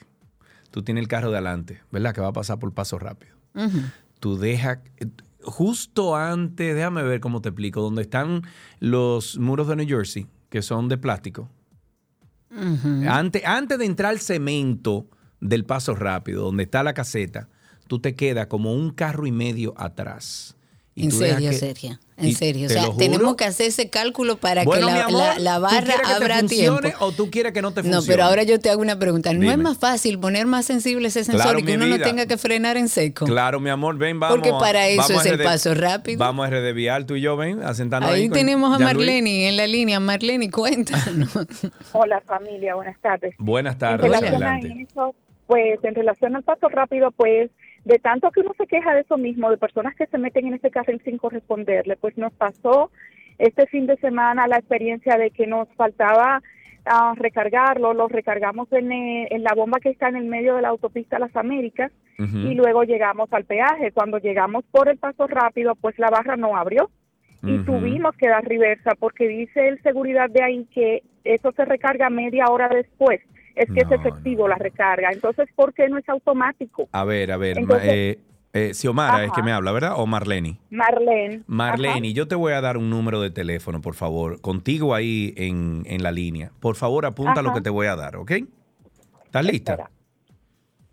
Sí, dime. Ok, 829 Ajá. 380 Sí. 9965. Eso es un WhatsApp. Eso es un WhatsApp de Carnet, ¿ok? Carnet.com.do. Es un servicio afiliado a Paso Rápido. Tú vas a cargar tu paso rápido con ese sistema, con ese WhatsApp. Tú le pones hola y eso te va a dar. ¿Qué quiere hacer? Recargar, chequear su balance, que sé yo qué. Loca, eso dura dos minutos literalmente para llegar al O pasaje. sea, es al- efectivo es efectivo dos minutos inmediatamente. Mira, yo he estado en la fila y me he dado cuenta que me falta balance y lo cargo y cuando llego al paso rápido ya está disponible. Eso es al instante que funciona. Ah, puedes usar ese método entonces. Bueno, Muchísimas pues gracias dale. por el dato. Siempre eh, a tu, a tu ¿Cuál es el orden aquí. teléfono? Anota ahí. ¿Cuál es el teléfono? El teléfono lo hemos dado muchas veces, vamos a repetirlo. Apunten, si usted quiere tener una vida eh, feliz y contento para cuando usted pase por el paso rápido, utilice el 829 y no me están pagando lo 829. grande. Parece que sí, 829 829 380 380 9965. 9965. Y lo único que usted tiene que hacer si es la primera vez que lo va a usar, Carga de paso rápido. Exacto, y si es la primera vez que lo va a usar o que lo va a utilizar este servicio, tenga dos cosas a mano. El número de su paso rápido y un, tar- y un número de tarjeta de débito o de crédito, cualquiera de las dos funciona. Con que tenga el símbolo de Visa o Mastercard, cualquiera, usted lo puede usar, porque es carnet, es un sistema de carnet. La primera vez que usted lo vaya a usar, le va a tomar tres minutos a cinco usted poder hacer todo el trámite. Después de ahí, le toma literalmente 15 segundos usted recargar su paso rápido. Muy bien, ahí está la enseñanza diaria del paso rápido de Sergio. Oigan esto. Me ha funcionado, imagínate que te No, muy bien. Yo quisiera vivir la misma experiencia que tú. Oigan esto, en el año 2009, para hacer un poco de memoria que iniciamos este repaso en el día de ayer, Julio Romero, que mucha gente no recordaba el nombre ni la cara, quien en el día de ayer fue escogido por la FUPU como su candidato a alcalde por el municipio de Santo Domingo Este. Esto lo comentábamos ayer. Él admitió haber tenido una relación con una menor de edad, Claro. quien en ese momento reclamaba incluso la paternidad de un hijo. Claro. Esto no lo digo yo, esto es parte incluso de un reportaje que hizo el informe con Alicia Ortega, que sería interesante Alicia, ¿tú te que acuerdas, pasemos Karina? por ahí. Cuando nosotros estábamos que, que Alicia sí, ella era menor, pero nos queríamos. Alicia. Entonces vamos a escuchar la propia voz de Julio Romero en uno de esos reportajes. pasó eso? Pasó. Igualito. Igualito. Sí, Alicia. Yo tuve una relación con ella, pero no fue una relación forzosa, querida amiga. Fue una relación Oye. de mutuo acuerdo. Ella De era mutuo menor acuerdo de con edad una menor. cuando entabló Ah, esa relación con usted y una relación sexual. Era menor de edad. En ese entonces yo no lo niego. Ella Gladys Alcántara, quien se gana la vida como costurera, nunca imaginó que el enamorado no era un adolescente, sino un diputado de 49 años. Yo, tú eres mi, mi única hija. Tú tienes que tenerme confianza. Si tú hiciste algo, olvídate que nadie se va a dar cuenta. Entonces fue que ella me confesó que el novio que ella tenía no era un noviecito de la escuela, sino era el diputado Julio Romero. Y que ella ya tenía dos semanas saliendo con él. Oigan bien, eso es para hacer un poco de memoria sobre los candidatos que van saliendo. Recuerden Pero que Karina, ahora yo no la Ajá. forcé a ella, Karina. hay que Y explicarle esto fue a hace ese mucho candidato. tiempo también, Karina. Claro, ya, yo sí. soy un hombre reformado. Sí, pero él admitió que sabía que era una menor. Entonces, a- hay que explicarle a Julio Romero lo que establece la ley. Usted no puede decir que tuvo el consentimiento de una menor, porque la ley se lo prohíbe. Punto y se acabó. Usted lo que fue y es es un abusador. Abusador y punto. y ahora candidato a alcalde por el municipio de Santo Domingo Este de la Fuerza del Pueblo. Ahí tenemos a Carlos, que tiene un ratito. Carlos, buenas tardes, adelante. Ahí está Carlos, adelante. Sí, sí, aló. Sí, adelante. Eh, no, haciendo referencia a comentarios que hicieron hace un momento con el tema de los pases rápidos. ¿Qué pasó? Eh, yo también compré el servicio, lo pagué, tiene un bono de 200 pesos, pero la pela que cogí yo en esos en esos peajes yendo a Punta Cana y regresando, porque yo hice una recarga de 500 pesos Sí. y, y nunca cayó. Déjeme. Entonces, ah, nunca cayó al paso rápido. No, no cayó. ¿Y dónde, la- y dónde hizo la recarga, Los madrazos eran por todas partes. ¿Dónde hizo la recarga? En una farmacia, Carol. Es el problema. Debería de funcionar, ¿eh? no estoy justificando, no para nada, porque si es un sistema de recarga, es un sistema de recarga. Sin embargo, yo, con, porque lo uso tan frecuentemente, he descubierto esto del WhatsApp y me ha funcionado a maravilla. Sí, tiene que funcionar en donde sea, tiene que funcionar donde ofrezcan los servicios. Tú lo, que tienes que dar tu contacto para que nos No, ¿qué agilicen contacto? todo. No, ¿qué contacto? Yo fui, compré dos pasos rápidos, incluso tengo uno guardado ahí para cuando eh, escasee, ya yo tenga uno ahí. Ajá. Entonces, además de eso, cuando fui a instalar el, el sensor de paso rápido, fui a uno de los peajes y le dije, ¿dónde que yo lo tengo que poner para que esto funcione? Y me dijo, mire señor, ahí. Y lo puse ahí donde la gente, el, el oficial que estaba ahí, que me ayudó el señor, lo puse. Y encima de eso le puse la lámina de seguridad que le puse al vehículo para por si me cae cualquier piedra o lo que sea, no se fragmente el vidrio de adelante. Y a mí me funciona, Karina. Mira, y dice Clara Ver, nuestra amiga que nos escribe, dice que la recarga te dice que es efectiva en 10 minutos. Dice que esa es su experiencia, que nunca ha sido menos de 10 minutos. Con el WhatsApp, lo que pasa es que yo lo, o sea, te dicen 10 minutos, pero literal, señores. Yo he recargado, recargado con el WhatsApp estando en la fila y ha funcionado. Literal, pero dele sus 10 minutos por si acaso. Por si acaso, hágalo Claro. con tiempo. Ahí hay otra llamadita. Tenemos a Estela. Hola, Estela. Me lo dijo Estela. Hola Karina, hola Sergio. Pero, Pero Estela, es que tú me tienes que decir a mí, Estela, que esa niña, yo no la forcé a nada, Estela. No, Qué, qué- Ay, qué abuso, ¿eh? Qué abuso, señor. Abusadorcito. Entonces, lo grande es Leonel, Leonel Fernández, el líder. hombre de grandes el que se- luces. el que se cree, óyeme, el ¿Qué más será lo que le este aporta país. Julio Romero? Eso es lo que le Por aporta, Dios. imagínate tú. Tumben eso, con lo mismo volvemos al perro arrepentido, seguimos con los peajes, ¿verdad? Eh, Sergio, allá y veo que aquí también lo he visto, ¿A con el allá? asunto de la gente en Estados Unidos, la reversa, el que se meten a donde no es, eso asunto de, de, ese asunto de poner eh, multa, eso no funciona. ¿Tú sabes que funciona? ¿Qué? Tú has visto unos hierros cuando tú pasas que tienen una puya para arriba. Ah, Si sí. tú logras, si tú quieres devolverte, Sí. tú lo vas a pensar antes de meterte por Hay que no ponérselo en todos los lados a los motoristas, en todas las Claro. esquinas. Tú sabes que aquí en Punta Cana, Karina, eh, ah, eso está regado por todos sitios. Lo- el- la cuestión esa de la Sí, puya, de, de sí. la goma, los rompegomas, los pichagomas. Sobre todo en entradas y salidas. sí. Señores, si ustedes se devuelven por donde no es y le pichan las cuatro gomas, ese es su problema. Su responsabilidad, porque Su ya se le advirtió y tiene letreros, claro. Y tiene letrero por donde sea que dice solamente entrada. Si usted se devuelve por ahí, ya eso. Y aquí Ya todo el mundo sabe. respeta todo. Déjenme poner en contexto un poco lo que hablaba nuestro oyente hace un momentito sobre lo que dijo Iván Silva, que es el vocero del bloque de senadores del PRD. Él denunció en el día de ayer un, un presunto delito financiero al Estado Dominicano, en el que según él están involucrados o involucrados 29 bancos dominicanos por una suma de 20 mil millones de pesos, que era lo que nos comentaba nuestro oyente.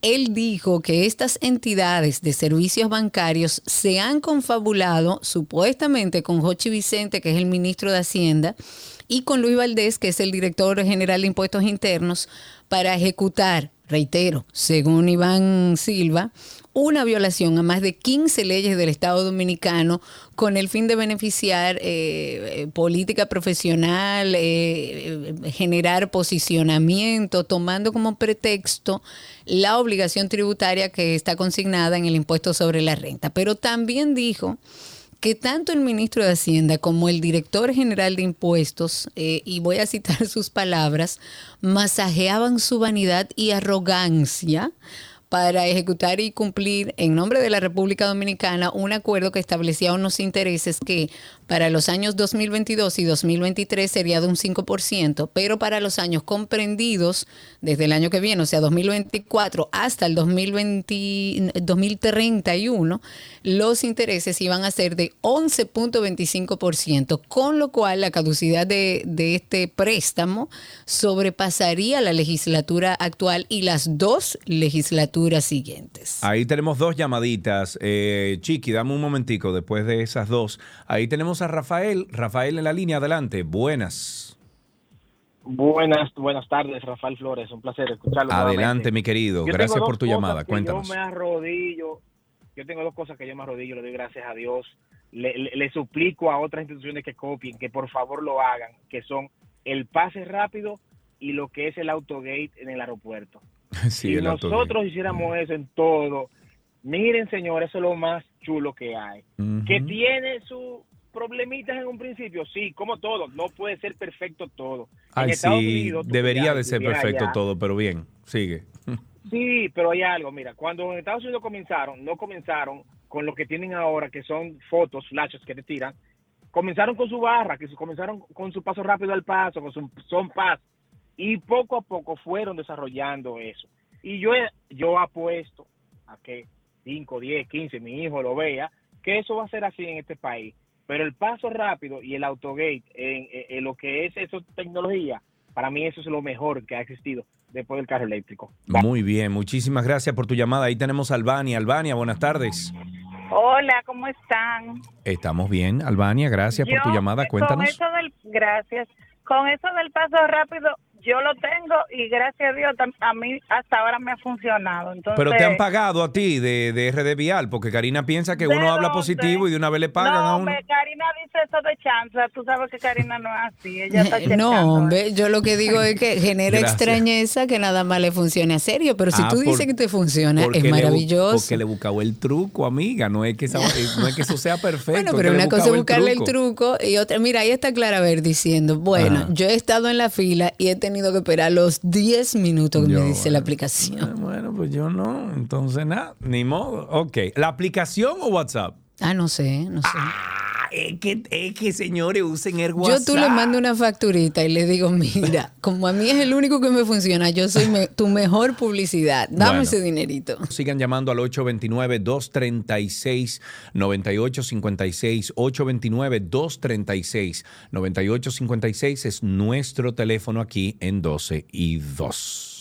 Los familiares de una mujer que perdió la vida el pasado 28 de julio en un accidente bastante trágico ahí en la intersección de la avenida Charles de Gaulle en Santo Domingo Este han denunciado que las autoridades no han hecho nada. El esposo de la víctima denunció que cuatro días después del incidente el responsable aún no ha asumido su responsabilidad, la dejó abandonada en el pavimento como si no importara.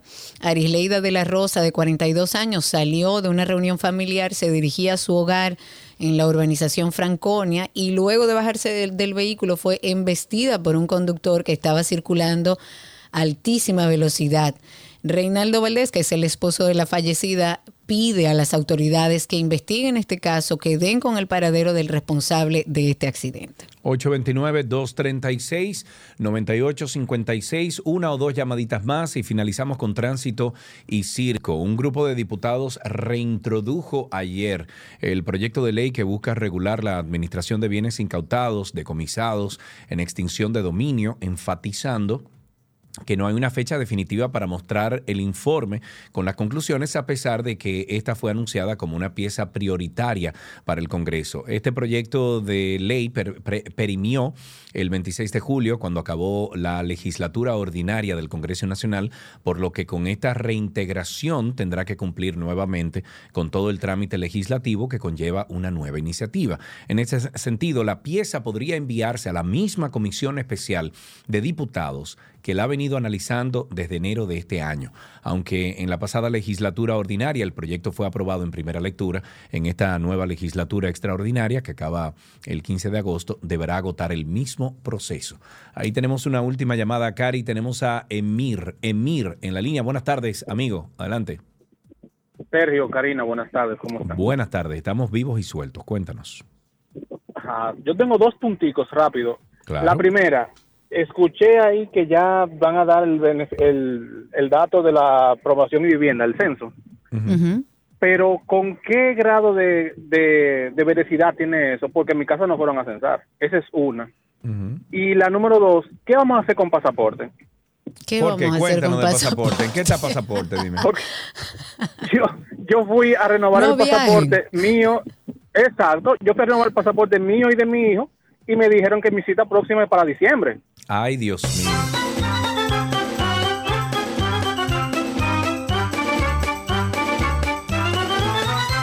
Bueno, mira, me tocó viajar en Frontier esta vez de Miami a Punta Cana. Toda una experiencia. Yo sé que es una, eh, una de estas aerolíneas que son de bajo costo, cost, etcétera. sí. Sin embargo, y duro que son esos sillones, compadre. sin embargo, sin embargo, eso lo entendí. Eso lo entendí porque me he montado en otras aerolíneas que son de bajo costo Claro. y entiendo el tipo de, eh, de equipo servicio que ofrecen por el low No, cost. no, no, espérate, porque ahí voy. Un servicio es un servicio, sea de bajo costo, de alto costo. Un- la, la, de, la delicadeza, educación, la, Sí, claro, la forma... del personal es otra Claro, cosa. Yo digo servicio del tipo de silla que te va a tocar, del Ahora, avión en el que vas a volar y todo Yo eso. te digo una cosa, yo tanto en Miami como aquí en República Dominicana vi gente voceando y de todo. O sea, ¿Cómo del vocean? servicio. Oh, pero en Ah. Miami una señora le dio un boche a un señor que venía con su esposa para Punta Cana y sus hijos. Que yo incluso cuando ella me dio el ticket mío, yo le dije, mire, eso no se hace. Y no me dijo nada, me cortó los ojos. Pero una Pero cosa, una empleada de la una aerolínea. empleada, una empleada. Y Ah, como mira que son cero a la izquierda, porque había un muchacho parado en, en donde empieza la fila, que ese señor no tuvo la delicadeza ni la sapienza de decirme, mira, cuando llegues al gate de migración, te van a pedir el boleto físico, no te lo van a pedir en el teléfono como se hace en todas las aerolíneas que yo he viajado, en Delta, en American, en, en en todas, es con el teléfono ya que Digitalmente tú puedes- No, claro. no, no, no, no, no, no, no, con Frontier no, con Frontier le piden el ticket físico. Entonces, no importa que tú hagas el, el check-in online, que lo hagas en línea, porque te lo van a pedir físico. Tú tienes que meterte a la fila, hacer la fila, aguantar boche para entonces poder entrar a migración. Es una locura. Entonces, ¿por qué hago el comentario? Una cosa es ser bajo costo. Una cosa es usted, por ejemplo, cobrar las maletas adicionales, los carrión, lo, lo que sea. Eso lo entiendo porque es una, una aerolínea de bajo costo. Y otra cosa es que su personal no tenga delicadeza ni tenga educación al momento de referirse ante un pasajero. Estoy Eso de acuerdo. Yo estoy de acuerdo. He viajado en low cost. De hecho, viajé recientemente en Wingo y el servicio es maravilloso. Ah, sí. Ah, bueno, Sí. mira, ya tú ves. Y el otro que te iba a decir, ¿cuál era? Eh, ah, esto es un aviso público. Si alguien tiene Dios a alguien en la embajada de España o en el consulado de No, España. muchachos, suelta eso. Pero qué locura. O sea, yo tengo un viaje en septiembre para Madrid, Karina, y la, la cita para China. diciembre. No solo la cita para diciembre, procura tener todos tus papeles como tienen que ser, porque si no, tienes que regresar a hacer otra cita, pero por cualquier cosita. La verdad que sacar la visa Schengen a través de, de España es complicado. Let's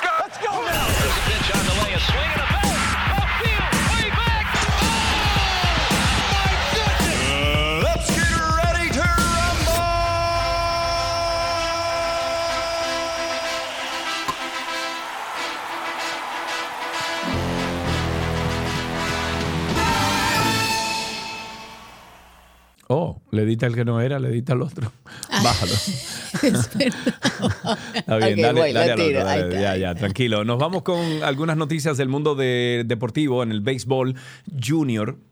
El equipo de béisbol de República Dominicana logró ayer la lo impensable al vencer con pizarra 13-9 a los Estados Unidos, actuales campeones en la séptima Copa Mundial de Béisbol U12. Es el primer triunfo de los dominicanos frente a los Estados Unidos en esta categoría. La ofensiva de los dominicanos atacó desde la primera entrada al marcar seis carreras, aprovechando varios wild pitch del abridor estadounidense Julian Knudsen, quien también fue afectado por un par de errores de la defensa. En este cierre de la segunda entrada, los dominicanos ampliaron la, mm, la ventaja 7-0, aprovechando otro error del relevista Kingston George. Los estadounidenses se acercaron 7-2 en la tercera entrada, pero finalmente el equipo compuesto por adolescentes logró anotar la mayor cantidad de carreras. En una noticia de béisbol de grandes ligas, Jamer Candelario ha sido cambiado desde Washington Nationals hasta Chicago Cubs. El movimiento ha sido completado, ha sido informado por las dos franquicias que están involucradas y en cuanto al retorno por el jugador dominicano, los Nationals recibieron a los prospectos Kevin Madé y DJ Hers. Para Candelario, quien se va a convertir ahora en agente libre al terminar la temporada 2023, El cambio a Chicago Cubs significa un reencuentro con el equipo que le dio la oportunidad de debutar en grandes ligas. Este jugador subió en el año 2016 con la escuadra de la Ciudad de los Vientos, pero solo disputó 16 partidos con ellos antes de ser cambiado hacia Detroit en la campaña del 2017. Me voy con tenis. Novak Djokovic volverá a las canchas durante el Masters 1000 de Cincinnati después de anunciar su baja de Toronto un par de semanas después de su participación en la final de Wimbledon 2023. Sin embargo, el serbio no solo competirá en la modalidad de singles, sino que estará en tierra estadounidense compitiendo también en dobles. Seguramente sus parejas más recordadas en dobles sean las que hizo con Roger Federer y Rafael Nadal. Junto al español compitió en el Masters 1000 de Toronto en el 2010 con derrota en primera, en primera ronda frente a Pospisil. Pospisil. Y Milos Raonic, mientras que con el suizo lo hizo durante el Laver Cup 2018, también con resultado negativo ante Kevin Anderson y Jack Sock. En fútbol americano, por primera vez en la historia o en su, en su historia, la NFL cuenta con ocho mujeres participando como coaches de tiempo completo en los campamentos de entrenamiento, la mayor cantidad en la historia de la liga. Angela Baker se desempeña como coach asistente para la ofensiva para los New York después de pasar el año pasado como asistente de control de calidad ofensiva. En la franquicia neoyorquina se une a Laura John, quien es directora de operaciones para los coaches. Callie Bronson es la entrenadora asistente de receptores abiertos de Cleveland y ya en su tercera temporada con la franquicia. Y cuarta en la NFL. Previamente fue jefa de staff para los Browns y antes de eso tuvo una pasantía en los Buffalo Bills. Ok, me voy con fútbol. Una jueza ha procesado por un delito de agresión sexual al futbolista brasileño Dani Alves, al concluir en que hay indicios para enviarlo a juicio por abusar sexual- sexualmente de una joven en la discoteca Sutton de Barcelona y le ha impuesto 150 mil euros de fianza para cubrir una eventual indemnización a la víctima. La del juzgado de instrucción número 15 de Barcelona ha dado por finalizada esta investigación por la presunta violación ocurrida el pasado 30 de diciembre y ha citado a Alves este miércoles para notificarle su procesamiento. Dani Alves, quien desde el 2000, no, perdón, desde el 20 de enero pasado permanece en prisión preventiva en Barcelona. En Fórmula 1, para finalizar, el neerlandés Max Verstappen, líder destacado del campeonato, ganó la prueba sprint del Gran Premio de Bélgica, el duodécimo del Mundial de Fórmula 1 que se disputó en el circuito Franco Champs, donde el español Carlos Sainz acabó cuarto. Verstappen ganó por delante de la- del australiano Oscar Piastri y del francés Pierre, que fueron segundo y tercero respectivamente, en un sprint en el que el otro español, Fernando Alonso, y el mexicano Sergio Pérez se tuvieron que retirar. El doble campeonato o doble campeón mundial abandonó tras salirse de la pista en la cuarta de las 11 vueltas, mientras que el piloto tapatío, al que arruinó su actuación al tocarlo, eh, fue Lewis Hamilton que tuvo que abandonar en el antepenúltimo giro. Y con esto finalizamos estas noticias del mundo deportivo que llegan a ustedes gracias a nuestros amigos de Vita Salud, la tienda de las vitaminas y la nutrición deportiva. Let's go. Let's go.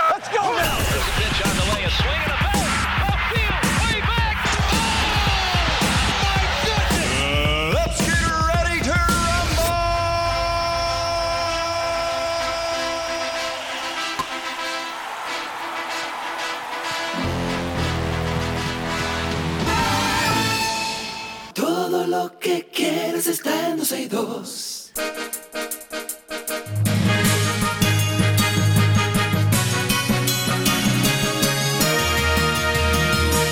Estas son las noticias actualizadas aquí en 12 y 2 y empezamos hablando sobre el director ejecutivo del Instituto Nacional de Tránsito, el Intran. Hugo, Hugo Veras informó este martes que van a poner en funcionamiento de la primera etapa, o que este martes van a poner en funcionamiento la primera etapa del Centro de Gestión y Control de Tráfico. Esto con el objetivo de mitigar los accidentes asociados a la falta de dispositivos, o sea, de, de los semáforos, señor, en puntos críticos del Gran Santo Domingo y con esto también podrán aplicar las fotomultas. Veras dijo que con la instalación de más de 2.000 cuerpos de semáforos, semafóricos, semáforos, señores, 1.200 cámaras, 400 sensores y la intervención de 335 intersecciones serán en una primera etapa en el Distrito Nacional y luego se irían sumando otras localidades paulatinamente. En una primera etapa será el Distrito Nacional, en una segunda etapa, antes de que concluya el año, con Dios delante, el Gran Santo Domingo, y luego vendremos con otras etapas el próximo año que serían en Santiago. Yo me imagino, yo me imagino que se van a hacer de dinero con la fotomulta y los motores. Pero de dinero, si ellos quieren recaudar, esa es la forma más efectiva de hacerlo. Sí, ya. Ok. Ok. El presidente Luis Abinader ha promulgado la ley que reconoce la lengua de señas como un medio de comunicación oficial. Ha ordenado incluso a las instituciones públicas y medios de comunicación a utilizar intérpretes para que las personas sordas puedan comprender los mensajes. El mandatario ha firmado esta ley, es la ley 4323, que como les dije, reconoce el lenguaje de señas en la República Dominicana. Esto se hizo en un acto en el Palacio Nacional, estuvo ahí la comunidad de personas con discapacidad auditiva. Esta norma lo que hace es ordenar en su artículo 6 que se debe procurar de manera progresiva la participación de intérpretes y guías intérpretes de la lengua de señas o del lenguaje de señas, sobre todo en temas de actos oficiales o públicos en los que participe el presidente de la República, ministros y titulares de la administración local y de los organismos autónomos descentralizados. Amén. Tenemos también que sigue el paro. El Colegio Médico Dominicano y el Consejo Nacional de Sociedades Médicas Especializadas realizan un paro de 48 horas el próximo jueves 10 y 11 de julio en los centros públicos y privados. Este gremio anunció que la semana próxima suspenderán los servicios de consultas y procedimientos selectivos donde no se estarán recibiendo seguros de ningún tipo. De acuerdo al Colegio Médico Dominicano, el gobierno dominicano, las instituciones de la seguridad social y las intermediarias de la salud son indiferentes a sus reclamos que desde hace un año han estado demandando. Ayer se realizó una suspensión de servicios por 12 horas en los hospitales y de forma parcial en clínicas privadas y ahora el Colegio Médico advierte que si para la próxima semana no se formula una propuesta viable para alcanzar un acuerdo, el siguiente paso incluirá iniciativas más contundentes y acciones más directas contra algunas aseguradoras, administradoras de riesgo, incluyendo las públicas y privadas. Finjus, que es la Fundación Institucionalidad y Justicia, ha advertido ayer lo que para nosotros es algo que venimos diciendo, el tran- transfugismo político Claro. sigue debilitando el sistema de partidos del país y eso es una muestra o es un reflejo de para qué se hacen los partidos. No se hacen en base de ideales, en base de ideales democráticos o, o de creencias políticas alrededor de cómo Nada funciona. de No, no, no, no. Yo me meto en un partido el que más posibilidades tenga, porque la idea es llegar al poder. Pero dice Finjus que eso debilita el sistema de partidos en el país, con lo cual es- estoy completamente de, de acuerdo. Han recomendado que se establezcan los límites lógicos que desestimulan esa práctica. De hecho, el vicepresidente ejecutivo de Finjus dijo que esto es un fenómeno que daña la democracia, que atenta contra el pluralismo político, porque la idea del debate democrático, de la conquista de las simpatías y del predominio de las mejores posiciones, inmediatamente se derrumba con cada tránsfuga que aparece, que anda buscando el partido que le va a dar el poder. Al expresar esta preocupación por los efectos que podría derivarse, de este transfugismo político en el sistema electoral dominicano, él considera que se deben fortalecer todos los mecanismos que hay que propician los derechos a elegir, a ser elegidos, que están consagrados en nuestra constitución. Pero eso va a seguir sucediendo. Y si todo esto fuera poco, caiga quien caiga. Tengo tentáculos. ¿Quién soy? Este caso es un verdadero sancocho. Tengo tentáculos. Medusa soy. Y todo esto por venganza. Tengan cuidado. Medusa soy. Caiga quien. El Ministerio Público continuó este martes avanzando con la lectura de la acusación en la audiencia preliminar del proceso que se sigue en contra del ex procurador general de la República, Jean Alain Rodríguez Sánchez, y los demás acusados de incurrir en corrupción administrativa en el expediente de la Operación Medusa. La lectura de la acusación del caso Medusa inició en la página 1904, en la prueba documental 86. El ex procurador general Jean Alain Rodríguez Sánchez es acusado de dirigir el entramado de corrupción administrativo cuando estuvo al frente del Ministerio Público en el periodo 2016-2020. El expediente de la Operación Medusa, además de Rodríguez, involucra a Alfredo Alexandre Solano, ex subdirector administrativo del Ministerio Público, a Javier Alejandro Forteza Ibarra, quien fue el ex director de Tecnología de la Información y la Comunicación del Ministerio Público, y a Jonathan Joel Rodríguez Invert, ex director administrativo.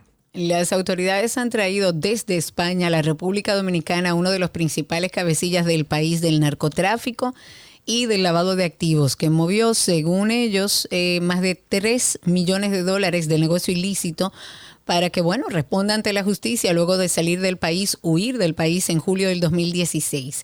Se trata de Roberto Gonzalo Osoria Guzmán, alias Tricom, quien junto a su hermano de nombre Eddie Guzmán, que lo conocían como el Guasón, se encargaba de las operaciones sí, de una estructura criminal de tráfico de drogas, de lavado de activos por varios años en el país. Tricom, como se le conocía, se encargaba de recibir los cargamentos de drogas que traía esta organización desde Colombia y almacenaban en, caletas que lo colocaban en una residencia que, utilizaban como el centro de acopio de esta red, que está ahí en, los Jardines del Sur, en el Distrito Nacional, y ocupaban eh, y fue ocupada más de 300 kilos de drogas. La jueza del sexto juzgado del distrito ha dictado eh, tres meses de prisión como medida de coerción a Tricom, acusado, como ya les dije, de narcotráfico, lavado de activos y será enviado al Centro de Corrección y Rehabilitación Najayo. El Ministerio de Educación anunció las iniciativas que tendrá el año escolar 2023-2024, el cual comienza este martes, 1 de primero de agosto, con la capacitación de los docentes, mientras que el 28 del mismo mes los centros educativos abrirán sus puertas a los más de 2.6 millones de estudiantes. El Ministerio Público acusó al diputado por Santiago del PRM, Gregorio Domínguez Domínguez, de violencia contra una mujer en perjuicio de una ciudadana norteamericana identificada como Anabela Starnes, como se escribe, y ha solicitado la apertura a juicio contra este legislador.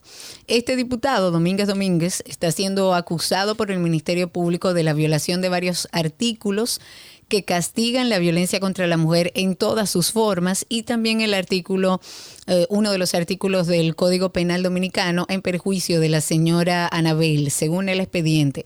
La solicitud de apertura a juicio es realizada por la Procuradora Adjunta eh, Isis de la Cruz y el Procurador General de la Corte. El acta de acusación tiene fecha del 24 de julio del 2023. La Junta Central Electoral emitió este martes una resolución que establece las disposiciones que deberán seguir los partidos, agrupaciones y movimientos políticos en la selección de candidaturas a puestos de elección popular mediante encuestas. Estas son sugerencias que hace eh, la Junta Central. Nadie se lleva de nada de lo que dice la Junta Central. Próxima noticia. Próxima noticia. Bueno, las autoridades han revelado que menos del 1% de los turistas que visitan nuestro país han sido víctimas o han estado vinculados de alguna manera a hechos delincuenciales o de inseguridad. Estos, estos datos son parte de las estadísticas que maneja la Policía Nacional, el Ministerio Público, como parte del monitoreo que están realizando en todos los polos turísticos del país como parte del plan de seguridad ciudadana.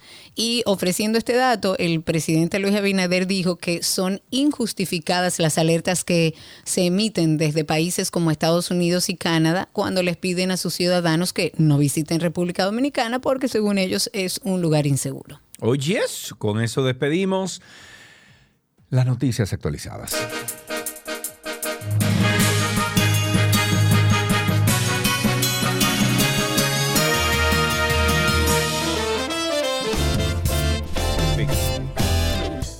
Hasta mañana, señores. Gracias por la sintonía. Mañana miércoles estaremos aquí a las 12 del mediodía en vivo y hasta las 2.30 de la tarde. Si ustedes quieren escuchar alguna parte del programa que no pudieron hacer, o sea, que no pudieron escucharlo, entonces usted se va a Google y pone ahí Karina y Sergio 12 y 2 Podcast y le sale también la lista de, de donde estamos. Estamos en todas las plataformas. Perfectísimo. Recuerden nuestras redes sociales también de 12 y 2, arroba 12 y 2 y nuestra página 12y2.com, que es una vía muy fácil de comunicarse con nosotros. Hasta mañana.